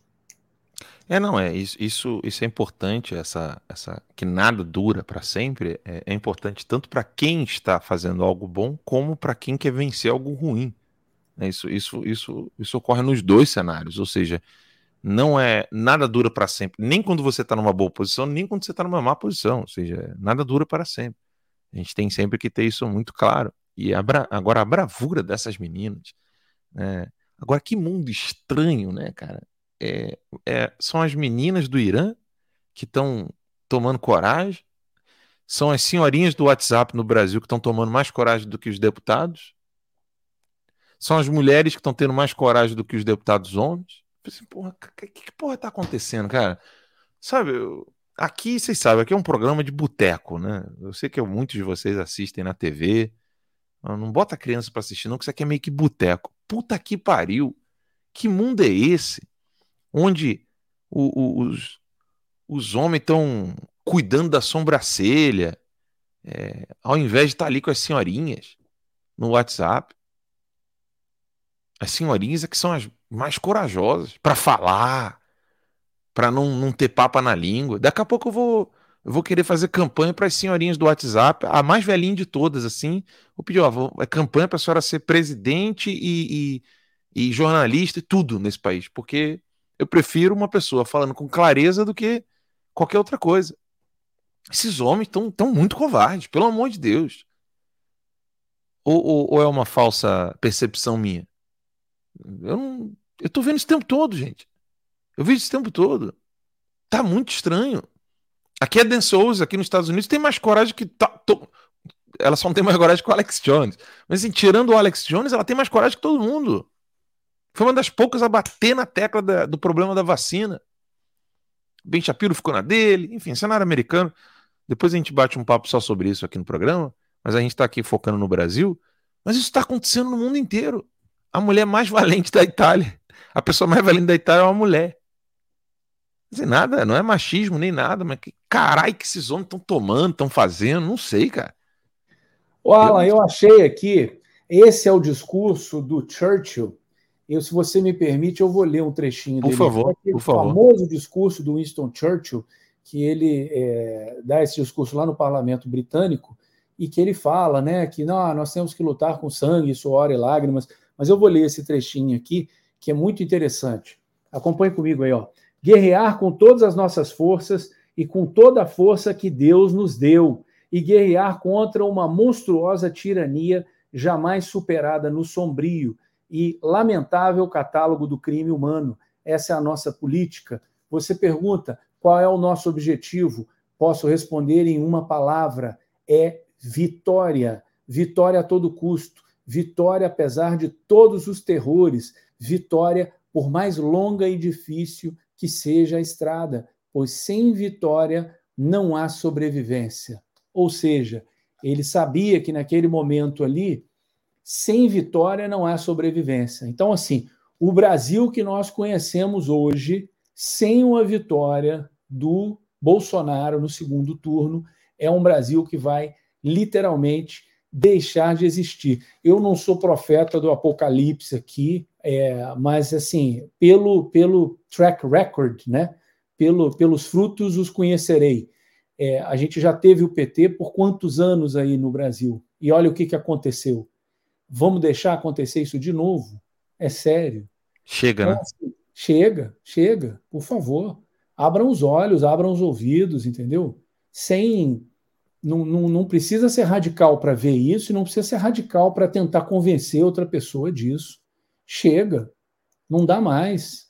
Eles penetraram em tudo, igual um câncer, em todas as instâncias, em todos os poderes, de cima a baixo, de um lado até o outro. Chega, ninguém aguenta mais isso. O reflexo disso é justamente esse Congresso novo aí que vai entrar. Mas e aí? E o Bolsonaro?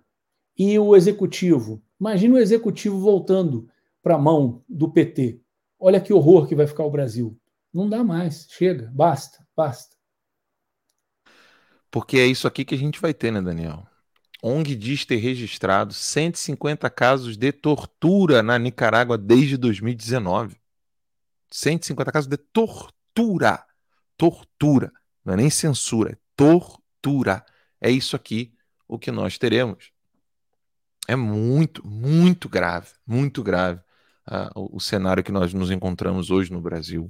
Nós precisamos, assim, é, ter todo o, toda a prudência, né? cuidado, prudência em olharmos para a situação que nós nos encontramos e não aceitarmos de jeito nenhum, de jeito nenhum, é, qualquer imposição que eles queiram é, colocar em nós. Infelizmente, tem mais uma notícia aqui para vocês de última hora essa, essa não é, é uma notícia agradável, né? É uma notícia aqui de que uma atriz não freou para assaltante no Rio de Janeiro e acabou morrendo com um tiro na cabeça.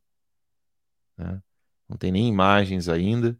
É, a atriz e professora aposentada Eliane Lorete de Campos, de 58 anos, foi morta com um tiro na cabeça durante uma tentativa de roubo na rua Costa Filho e Marechal Hermes, zona norte do Rio de Janeiro, muito próximo de onde eu morava, em Oswaldo Cruz.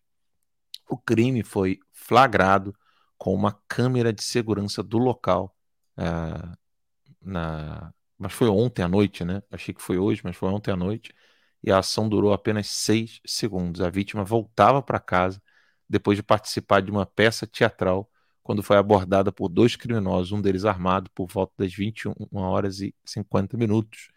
Nas imagens é possível ver a dupla caminhando pela calçada. Em seguida, o veículo onde Eliane estava aparece no vídeo e um dos assaltantes, com uma arma em punho, fica na frente do carro. A atriz reduz a velocidade e é baleada para não parar o veículo. Por não é, parar por, o veículo. Por não parar, né? É. Eliane estava na companhia de uma amiga que ficou ferida pelos estilhaços no vidro segundo o Corpo de Bombeiros. Os dois assaltantes então fugiram sem nada levar. Após ser atingida, a professora aposentada ainda percorreu alguns metros com o carro, mas bateu contra um poste. Moradores chamaram o Corpo de Bombeiros, que levou Eliane Loretti para o Hospital Estadual Getúlio Vargas, na Penha. Segundo a Secretaria de Saúde do Estado do Rio de Janeiro, ela morreu antes mesmo de passar por cirurgia. O caso é investigado pela Delegacia de Homicídio da capital os agentes analisam as imagens da câmera, das câmeras de segurança para tentar identificar a dupla. Testemunhas serão chamadas para prestar depoimento. Nas redes sociais, amigos lamentaram a morte da atriz. Nelma Moledo, que conhecia Eliane desde a infância, afirmou que sente falta de policiamento na região. Nós éramos amigas desde a adolescência. Estudamos juntas e nunca mais nos separamos. Esses assaltantes tiraram a vida de minha, da minha amiga. Infelizmente, não temos mais segurança. A tristeza é muito grande. Só tenho boas recomendações, disse ela ao site aqui, Splash, que está aqui comentando essa triste notícia. Mais segurança é, é exatamente o que nós estamos tentando convencer a todos os artistas. É, quando teve. Triste, né? triste, quando, triste. Pô, é lamentável isso aí. Quando teve aquele caso do. Acho que um, um guia e um, e um, rapaz sumiram ali na Amazônia, um, um jornalista, Phillips, se não me engano, era o nome dele, foi uma comoção geral. Eu queria ver a comoção agora por conta dessa atriz aí, estava trabalhando, né? Estava voltando de uma peça teatral, ou estava assistindo algum amigo trabalhar, ou estava trabalhando, volta para casa e a ação, como descrito aí na matéria, levou seis segundos. Ou seja, está todo mundo a um tris de tomar um tiro na cabeça. Aí você volta para essa questão é, de governo, né? É, a taxa de criminalidade caiu muito, taxa por, né, de, de homicídio, né? Com, com violência, caiu muito no Brasil e você vê essa coisa aí do Bolsonaro tentando melhorar aí as, a, a, as condições para os CAC, né? Caçador, atirador, no caso atirador esportivo, né? E colecionador. E o Lula já em campanha agora falando ó, que vai acabar com isso e tal, vai diminuir.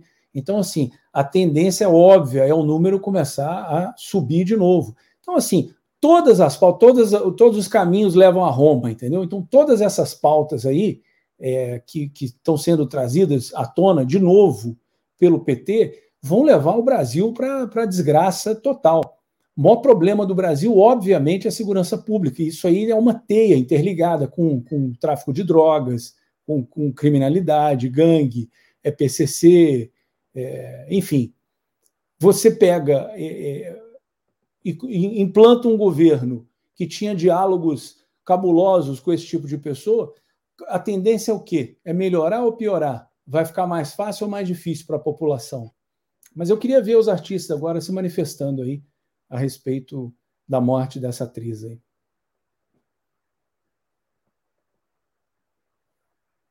Estamos aqui com algumas imagens da, do momento em que ela é atingida, infelizmente. Você percebe que ela ainda, ela ainda chegou a frear, ela ficou meio que sem entender. Aí ali ela toma um tiro na cabeça, acho que, acho que foi de, de lado ali, né? Porque eu não vejo, eu não vejo sair nada da. E aí já não iria mais roubar, né? Você vê que foi uma retaliação. Ah, tipo assim, ah, não parou não, então toma. É, meu Deus do céu. Meu Deus do céu. É, rapaz, que coisa triste. Que coisa triste. E é quando você vai assistir a Globo para ver, assim, não, não, não esse caso específico, né? Mudando aqui um pouco, vamos tirar o foco aqui da, do falecimento dessa atriz, a gente lamenta muito. Nem te ver a Globo preocupada com isso. Olha o que a Globo diz. Cada vez mais claro que o que saiu das urnas hoje, desse bolsonarismo, na prática, ele enterra uma direita moderada no país. O bolsonarismo hoje é uma força, eu acho muito difícil a gente ver essa força se dissipar, pelo contrário, ela vai se reforçar cada vez mais e vai se expressar ainda mais dentro do Congresso por meio de pautas importantes. E aí eu queria tocar nesse ponto que o presidente Bolsonaro falou agora há pouco na, no discurso dele, nessa, nesse primeiro pronunciamento dele, que foi a guerra ideológica. Ele usou essa expressão, ele disse que sabe que tem uma parte da sociedade que quer mudança, que ele entende isso, mas ele atribui isso é, à questão da economia, como disse a Lili, a crise econômica, a cesta básica, o preço da inflação, o preço dos, dos alimentos. Porém, ele diz o seguinte, gente, que ele, ele diz que isso é preocupante, mas que ele tentou mostrar que tem coisas muito piores do que isso e que a, a, as pessoas não entenderam isso nesse primeiro turno. Então, eu acho que o presidente Bolsonaro, como ele é um, um personagem antes de dar continuidade ao vídeo, tem coisa mais importante do que isso. Como você acabou de ver aqui, essa atriz que foi assassinada. É, é difícil para eles, entendeu? É difícil entender que tem coisa mais importante. É, Ainda tem aqui mais 30 segundos de vídeo que eu quero, ainda quero comentar sobre isso. personagem muito competitivo e ele passa isso. Eu achei que ele estava sereno, que ele estava é, tentando entender o resultado, mas que ele estava contrariado, apesar de ter tido toda essa vitória no Congresso, porque ele é o cabo eleitoral de todos esses personagens que a gente, que a gente citou aqui, como os ex-ministros do governo dele, eles foram arrastados pelo Bolsonaro. O presidente dele, ele não gostou de chegar atrás do Lula, porque ele realmente não acredita nisso. Como que a sociedade pode querer a volta do PT? Então, o- tá, bem claro, o, o presidente Bolsonaro é uma pessoa, é um político transparente. Ele fala o que ele pensa. Beleza, pelo menos isso ela entendeu, né? Que ele fala o que ele pensa, que ele é transparente. Agora, ve- veja como é que funciona a cabeça desse pessoal aqui. Olha, eu, eu, eu vou dizer pra você que tá me assistindo uma coisa muito clara, tá? O professor Olavo falava que no Brasil todo mundo presta, do caixa de supermercado pra baixo. É uma figura de linguagem que você vai entender muito bem. É, o professor lá brincava, né? Falava que bastasse o cara deixar de ser caixa de supermercado, virar gerente ali no mercadinho, que ele já tem uma postura diferente, ele já, já, já não se preocupa mais com o que se deveria se preocupar. Não pense você que o mundo inteiro é assim, não, tá? E, infelizmente, no Brasil, isso é muito, muito, muito, muito, muito marcante. Essa burguesinha né, dessa jornalista nunca soube o que é uma vida simples. Assim, é óbvio que, como ela é brasileira, né, a ascensão de jornalista no Brasil às vezes acontece de modo muito estranho. Então pode ser que ela realmente possa ter vivido, sofrido como uma pessoa normal que nem eu e você, ônibus lotado e tal. Pode ser. Mas não só ela, como toda a classe da falante brasileira, todo mundo que tem uma, uma, uma posição em algum lugar de destaque e fala com multidões no Brasil, todo mundo. Poucos são o que realmente sabem o que que é o mundo real. E é por isso que a opinião deles é tão diferente da de vocês. É, sabe aquela coisa do. Juntou 10 pessoas assim numa calçada para conversar. Se chegar alguém de terno e gravata, com carrão e sentar ali, todo mundo já muda, muda o modo de falar, muda a linguagem. Chegou autoridade. No Brasil, infelizmente, é assim. Onde já se viu uma pessoa, porque ela tem dinheiro, ela pode dar opinião sobre as coisas? Isso não entra na minha cabeça. Por que, que o fulano é milionário e a palestra dele então é pica das galáxias sobre qualquer assunto porque ele é milionário? Então isso prova o seguinte: que se você é inteligente, você tem dinheiro. Se você não tiver dinheiro, então você não é inteligente. Não existe a probabilidade de que uma pessoa seja inteligente exatamente pelo fato dela não querer ou não ter ser milionário, bilionário. Isso aqui não é discurso pauperista, não, tá? Alertando aí para alguém que. Assim, o Alan tá falando igualzinho aquelas seitas pauperistas, Fraticelli e tal, ou Teologia da Libertação, socialista. Não, não é isso, não. Eu quero que você me mostre um único sábio milionário na história da humanidade. Só um. Um. Não estou dizendo que você não tem que ser rico, pelo amor de Deus. Só estou dizendo que existem exemplos em toda a história da humanidade que a única pessoa que teve sabedoria e pompa foi Salomão, né? Mas o que eu quero dizer aqui para vocês é isso. É, no Brasil, o cara, porque ele tem dinheiro, ele se acha capacitado a ter uma análise superior à de uma pessoa que não tem dinheiro. Do, da onde que eles tiraram essa bosta? De onde? E o mais cruel de tudo, manda essa pessoa escrever um texto. Manda essa pessoa ler um texto e interpretar. É incapaz. Esses jornalistas, eles não são só canalhas, filhos da puta, safados, são tudo isso. Né? Mas, sobretudo, porque são burros. A raiz disso é a burrice. Porque são um bando de burguesinho. Não foi proposital eu colocar essa análise da Globo e, infelizmente, noticiar a morte da atriz. Não foi proposital. Por isso que eu achei até que a morte da atriz tinha, tinha acabado de acontecer. Mas, infelizmente, você vê claramente. Você vê claramente que para a Globo, para a Rede Globo, para as pessoas que estão ali, é radical demais não querer que essa mulher morra dessa maneira.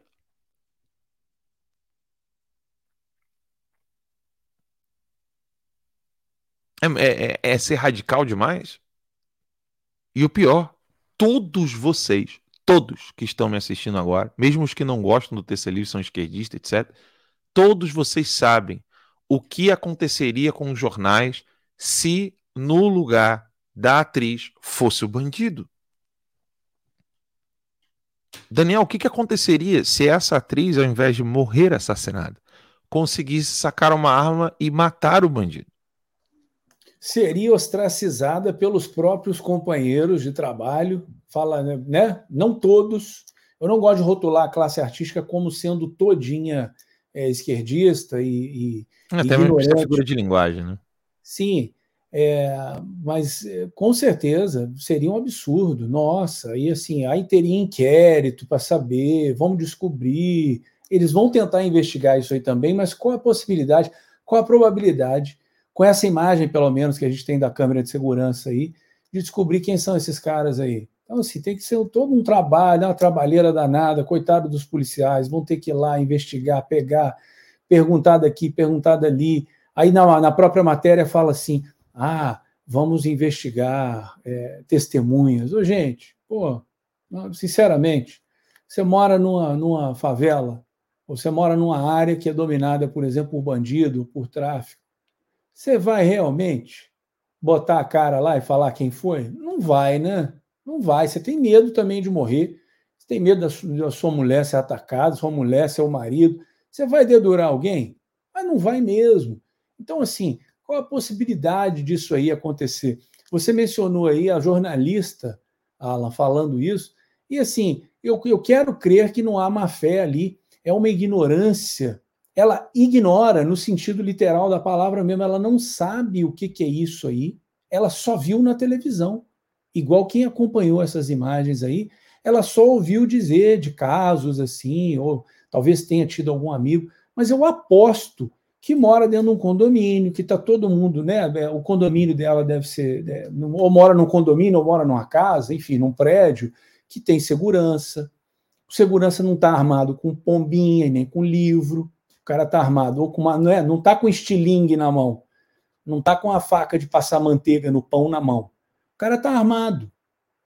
E aí vive né, nessa torre de Babel com certeza o ambiente de trabalho dela deve ser um ambiente, né? Ela é da, da Rede Globo, essa, essa, essa comentarista aí. Com certeza está num lugar onde a Rede Globo também está bem protegida. Então, assim, é, é muita hipocrisia. O maior problema do Brasil, na minha opinião, é o problema da segurança pública. É mais problema que inflação. É mais... Porque, assim, se eu tiver morto, qual a relevância da inflação para mim? Nada, zero. Se eu tiver morto, ah, mas a gasolina está alta. Amigo, você morreu. Não tem gasolina no céu nem no inferno. Talvez no inferno, né? Para tacar o, o, fogo ficar mais, mais aceso no inferno. Mas, enfim, é, o maior problema do Brasil é segurança pública. Sem você estar tá vivo, você não tem nenhum outro problema. Então, assim, esse é o problema principal. Tem que diminuir é, os riscos né, da população.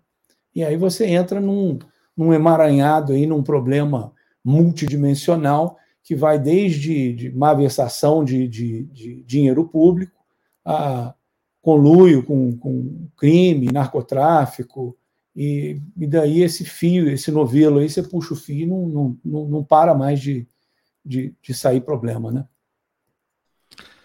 Infelizmente é assim que a imprensa se comporta, é assim que essa, essa muitos da classe artística se comportam e na imprensa as coisas chegam às raias da canalice, né?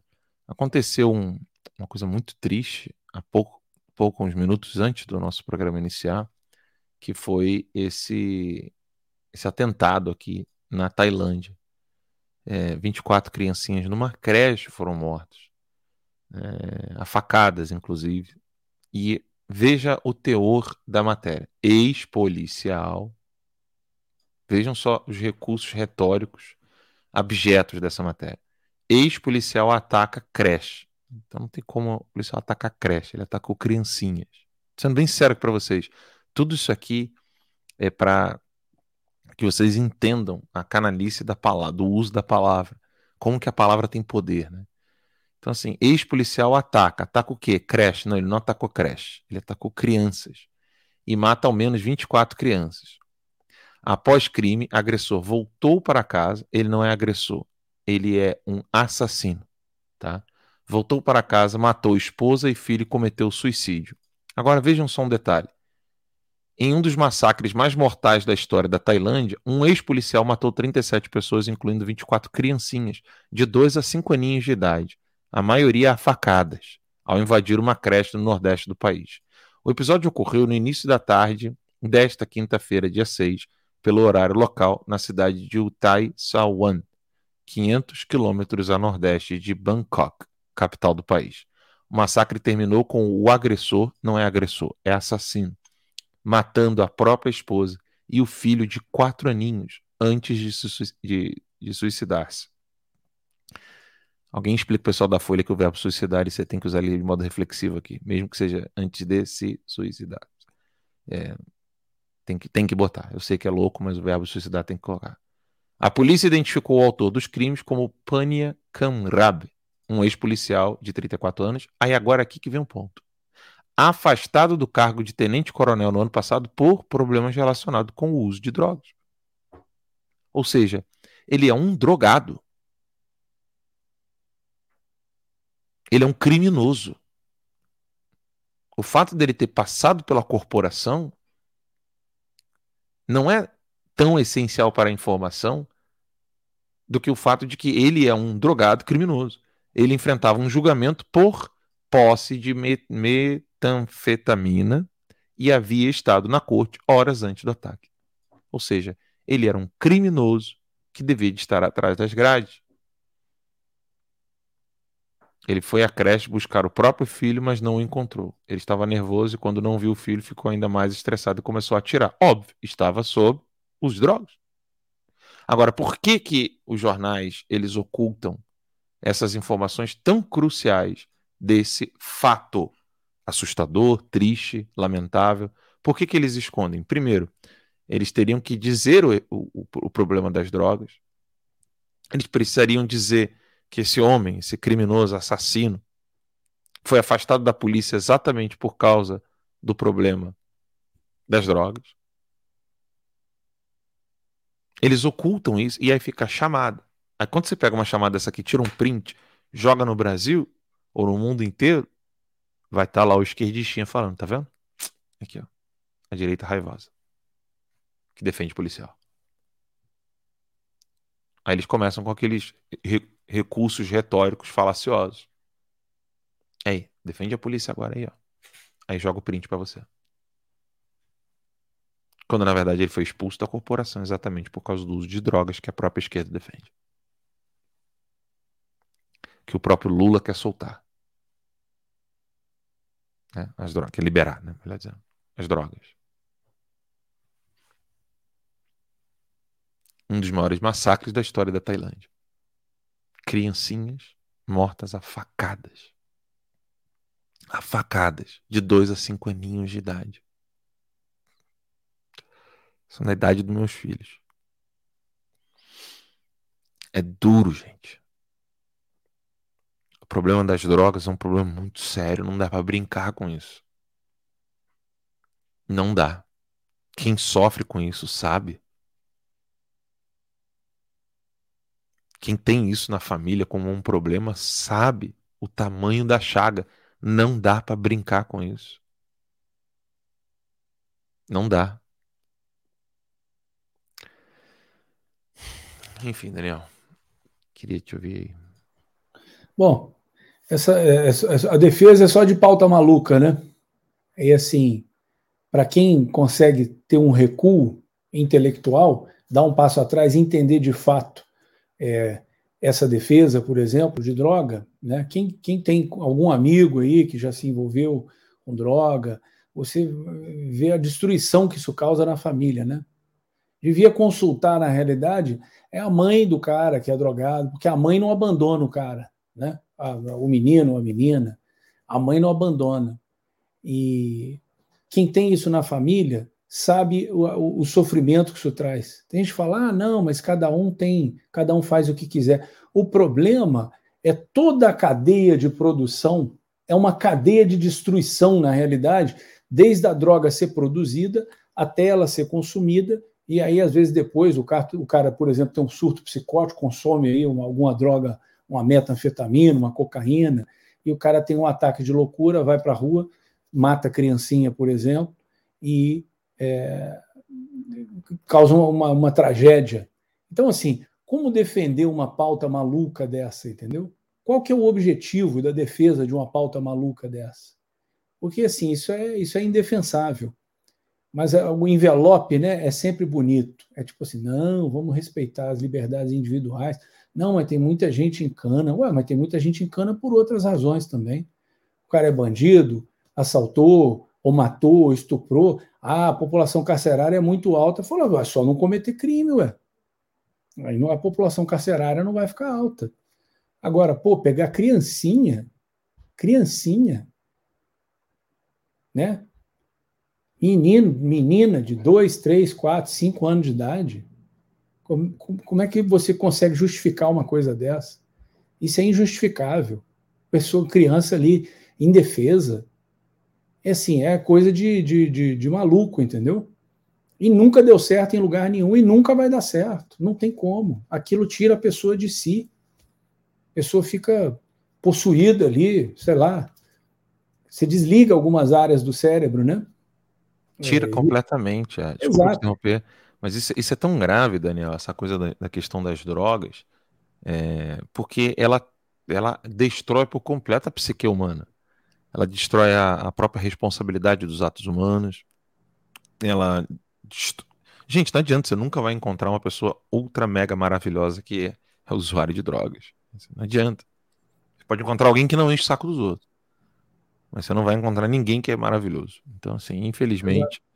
o efeito das drogas é algo inaceitável é, dentro de uma sociedade, porque os, assim, são coisas que só vem, só vem para destruir, matar, destruir Fala, e roubar. Só para você ter ideia, tem, tem é, relatos de que os soldados da Blitzkrieg, a Blitzkrieg era uma força relâmpago de, de ataque dos nazistas, né, do exército alemão na Segunda Guerra Mundial. Existem relatos que eles ganhavam um coquetel de drogas é, era institucional mesmo, vinha da, não era uma coisa de mercado negro, não é que eles se drogavam para mercado negro, isso vinha de cima, vinha de ordens médicas dos é, médicos nazistas mesmo. Eles ganhavam esse coquetel de drogas que tinha uma droga similar a essa metanfetamina que, que se vê hoje em dia aí. Você vê que tem uma série de televisão no Netflix chamada é, Breaking Bad, série muito boa e ela mostra exatamente essa coisa, esse cracudo maluco, mas a gente fala cracudo, né? Mas é metanfetamina, não é, não é só, só o crack, não. É droga sintética. Então eles, eles recebiam um coquetel e eles tomavam, para aguentar ali o tranco, entendeu? Eles tomavam essas metanfetaminas e tomavam doses cavalares também de testosterona. Né? Testosterona é um hormônio masculino, só que eles tomavam em doses cavalares. E isso fazia o que com a psique? Do, do soldado alemão, especialmente esses aí da Blitzkrieg, que era essa força de ataque relâmpago, é como se fosse um esquadrão especial, né, de, dos nazistas.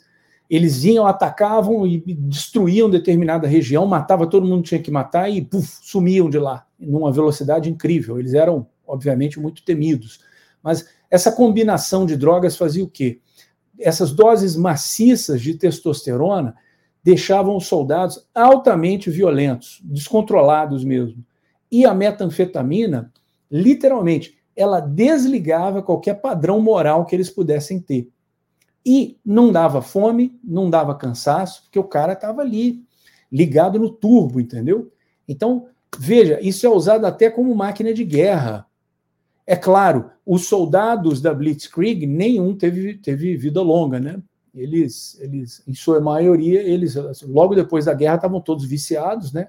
Os que não, não, não foram presos estavam viciados e a vida deles foi abreviada é, terrivelmente, como é a vida de quem é, é viciado em, em drogas, né? É, que Deus nos livre disso em nossos lares. Né? Daniel, a vida não tá fácil para ninguém, nem para satanista. Descobriram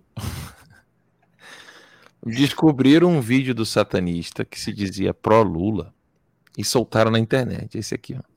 Me soltar que o cara roubou um, um é só um celularzinho para ele tomar uma cervejinha. Você viu isso aí? Ah, ó.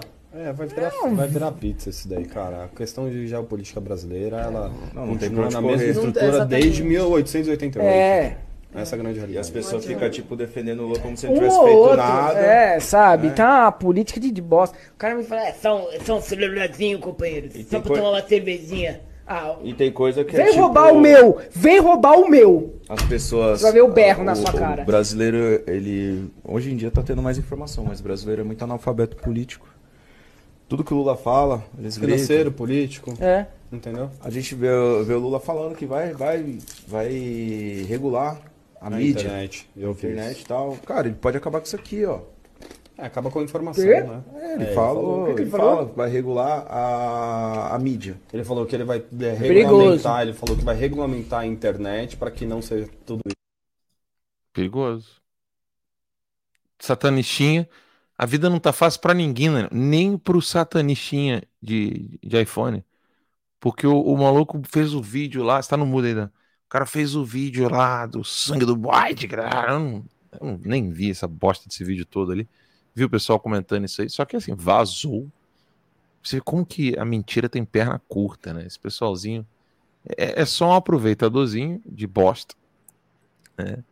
Playboyzinho que tá faltando uma grana pra carpir, que foi pego na mentira, pego na mentira. E ele, ele fez aquele outro vídeo, né? Ele com a faca, sei lá, consagrando, excomungando, eu não sei o, o palavreado dele aí, mas elogiando, né? Dando apoio ao Lula.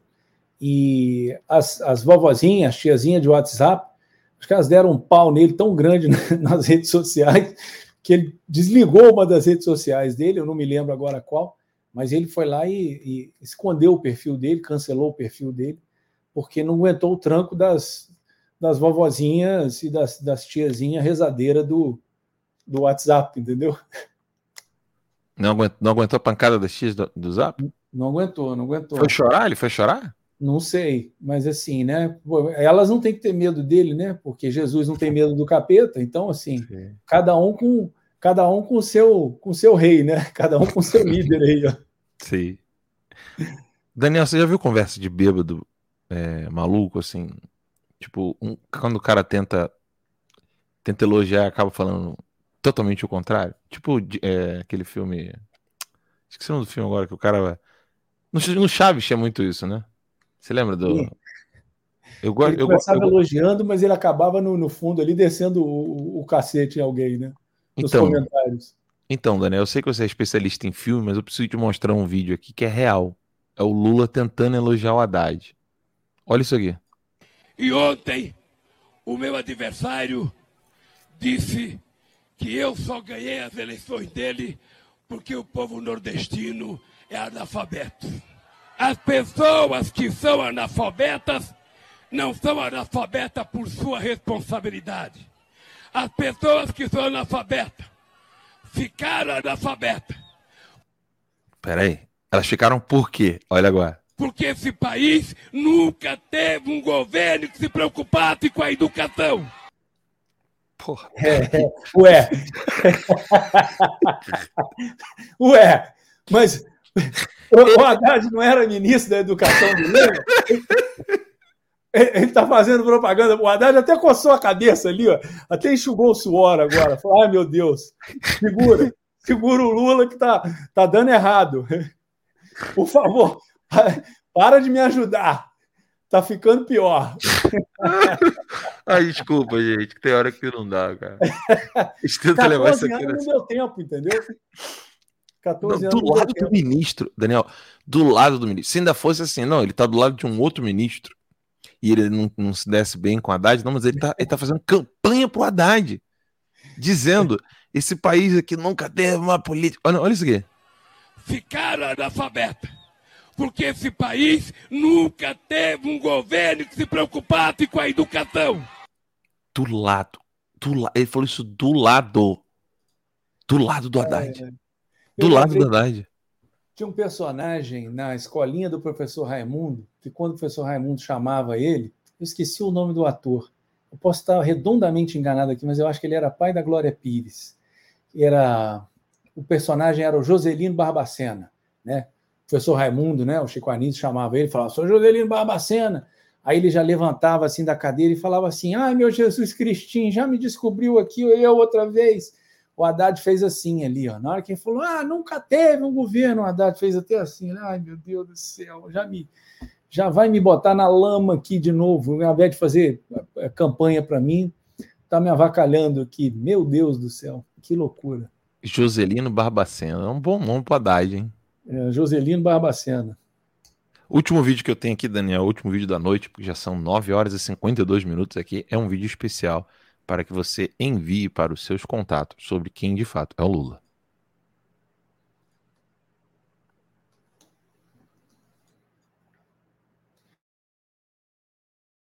procurar uma boa clínica e fazer um aborto.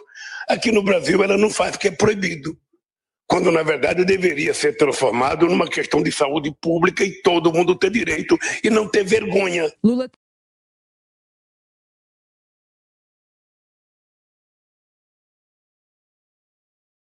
E essa pauta, essa pauta da família, a pauta dos valores, é uma coisa muito atrasada.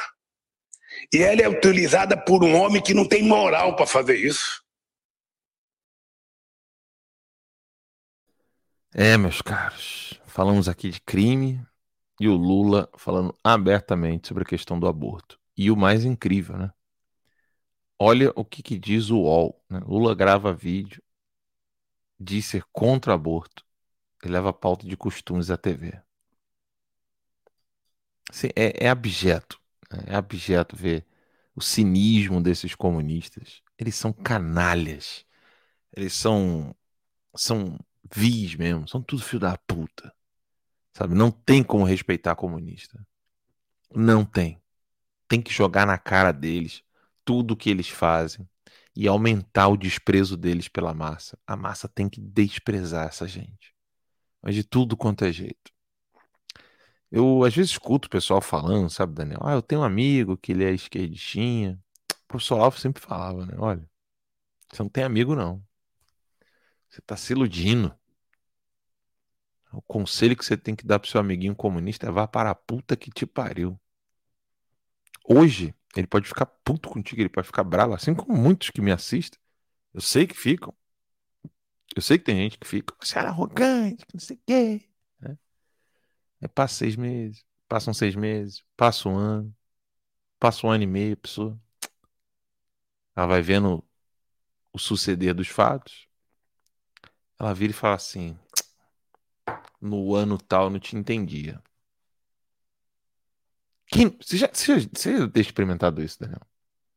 A pessoa chega em você ali, no início, ela fica bolada contigo, fica chateada, se afasta. Mas depois, com o tempo, se ela for uma pessoa que está buscando a verdade, o que, que vai acontecer? Ela vai chegar e vai falar assim: olha, é, eu te via com outros olhos. É sempre assim? Exato. É, eu te via quando- com outros olhos.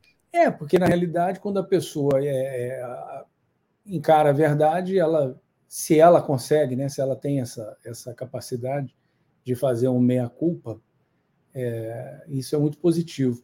Agora, o outro lado é importante também, é a gente falar, né, doa quem doer, é, falar a verdade, porque se a pessoa não está preparada para aquilo, e aquilo causa um, um- um choque nela, é, isso não é de todo ruim, isso é bom. Né? A, a verdade é, nunca, é, nunca é demais. Né? Para você iluminar uma, uma, um ambiente, basta você riscar um palito de fósforo, entendeu? Então, quando você está trazendo uma mensagem que, que é edificante, que não, que não é mentira, não é baseada em mentira, é sempre positivo. Às vezes as pessoas não estão prontas e não estão prontas nem, talvez, para ser seu amigo, mas para ter um amigo, você tem que ser um amigo. Para você ser um amigo, primeiro é essencial você ser é, verdadeiro, né? Sem dúvida. Daniel, você batizou o Haddad de Joselino Barbacena. Eu não. Vamos ver se existe similitude? Vamos ver, peraí, vamos ver. É o Joselino Barbacena? Ah, meu Jesusinho Cristinho já me descobriu aqui outra vez. Será impossível, meu Deus, será impossível. Larga deu, homem, larga deu. Ô, babaca, só.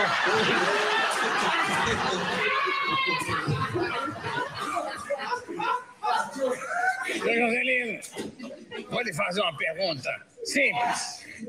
Uma pergunta banal, uma pergunta que o senhor vai responder com a... tranquilo. Por que a água do mar é salgada? Bom, quando eu era criança pequena lá em Barbacena, eu escutei falar que a água do mar é salgada porque tá assim de bacalhau.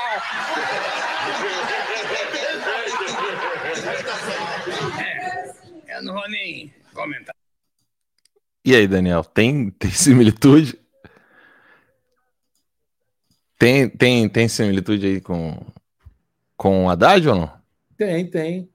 Foi uma mera. Não sei por que, que eu lembrei disso daí, mas na hora que ele, na hora que ele coçou o rosto, assim, que ele enxugou o suor, eu lembrei do, do Joselino Barbacena, né?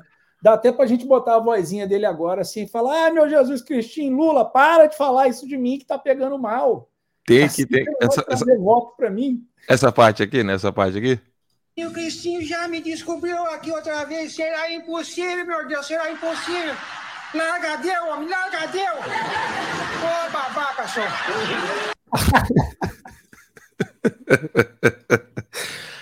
Bem, sanidade mental. Gente, a- o humor é um sinal de sanidade mental, né? Então, não, não se deixem levar pela tristeza, mas coragem vence o mundo. né? Então, vamos ter força e coragem. Né? O que o futuro do Brasil realmente é, é um futuro sombrio, né? Pelo menos nebuloso. Não sabemos o que pode acontecer até o, até o último 45 do segundo tempo. Então, que tenhamos aí a nossa consciência clara, né? sem otimismos e pessimismos, mas com muito realismo, em direção aí sempre à honestidade, à verdade, a Deus acima de tudo, né? Que Deus possa nos abençoar. E assim a gente termina mais um programinha aqui do Guerra de Informação. É, agradecendo a todos que estão aqui na audiência do Guerra, do Cloud Hub e também lá da do Rumble, né? Muito obrigado a todos vocês. Eu sei que a maioria está aqui no, no Getter, né? Então quero agradecer a vocês. Ah, o carinho e a atenção de todos é de extrema importância. Obrigado mesmo. Spotify? Spotify, o pessoal que está vindo depois, né? O Spotify aí, muito obrigado. Deus os abençoe. Quem quiser seguir é, o Terça Livre aqui no Rumble, é, é só se inscrever no canal. Quem quiser continuar ouvindo todos os episódios aqui do Guerra de Informação no Spotify, basta você botar em seguir aqui no Spotify. E você que está aqui no Guerra, nos assistindo ou no Cloud Hub, né, arroba essa daqui, arroba Terca Livre ou Alan Santos BR, tanto no Cloud Hub quanto no Guerra é a mesma. E acessar os artigos do Terça Livre, você escreve lá tercalivre.com.br, você vai lá em publicações, publicações abertas, se você ainda não é assinante, se você já é assinante, publicações fechadas, além dos cursos e todos que você tem lá. A todos vocês que financiam esse programa, vocês que assinam o, te- o site Terça Livre, né? Muito obrigado e que Deus os abençoe. Dan, palavrinha final aí. Muito obrigado a todo mundo que está assistindo aí. Eh, Compartilhem eh, as- os, os programas, né? Faz, faz parte. Vamos, vamos despertando aí os nossos irmãos, mesmo aqueles que talvez você ache que não, não se interessaria, insiste. Às vezes já fizeram isso por você em outras ocasiões na vida e tem que passar isso adiante, né? Coisa boa a gente tem que compartilhar com quem quer e com quem não quer. É, vamos em frente. Obrigado pela audiência de todo mundo aí. Obrigado mais uma vez, Alan, e aquele abraço. 10 horas e um minutinho em- no horário de Brasília, 9 horas e um minuto aqui em Orlando, na Flórida, e lá na Virgínia, onde está o Daniel Bertorelli. Aquele dedinho do meio para Alexandre de Moraes, assim como aquelas meninas fizeram para o, teu, o, o ditador do Irã, todo ditador tem que ser tratado assim, sempre, né? Um bom dedo do meio para Alexandre de Moraes, para o Lula e todos os comunistas. Até mais, fiquem com Deus. Alexandre de Moraes, tá vendo isso aqui? Não tem mistério. Se você botar no Google, você consegue encontrar. Você pode pedir pro Mickey, você pode pedir pra Minnie, você pode pedir pro Pateta, ou você pode pedir pro Pato Donald. É bem simples. Você vai lá, pede pra ele e vem me pegar. Beijo. Go. Oh, ain't that something? Drums came in, you ain't see that coming. Hands on my head, can't tell me nothing. Got a taste of the fame, it upon my stomach. Throw it back up like I don't want it. Wipe my face, clean up my vomit. OCD trying to push my buttons, I said don't touch it. Now y'all done it. I can be critical, never typical. Intricate with every syllable, I'm a criminal. Intimate but never political, pretty visual. Even if you hate it, I'll make you feel like you're in it though. You call me what you want, but never call me forgettable. Leave you deep in thought, I can never swim in the kiddie pool. Waited, I've been thinking this. O Alan dos Santos não cometeu crime nenhum. Qualquer decisão que eu for tomar vai ser só realmente continuar fazendo jornalismo como sempre. E o artigo 220 é aquele da Constituição que lembra que é livre a manifestação de pensamento, criação, expressão e informação.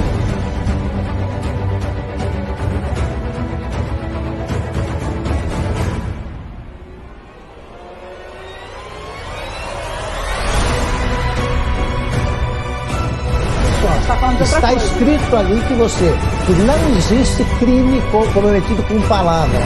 Não existe. Está na Constituição, não existe.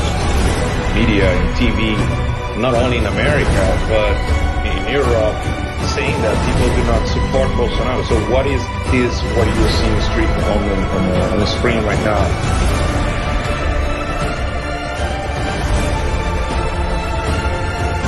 TVs no YouTube. Eles não conseguem entender por que uma mãe de casa como a Bárbara consegue crescer. Eles não conseguem entender como o dono de um curso de inglês, como o Gustavo Gaia, consegue ter relevância. Eles não entendem isso porque até aqui, até aqui, mais de duas décadas, eles só conseguiram ser apadrinhados para chegar onde estão. Mérito só a direita tem. 45 da manhã. Fala que eu tô mentindo!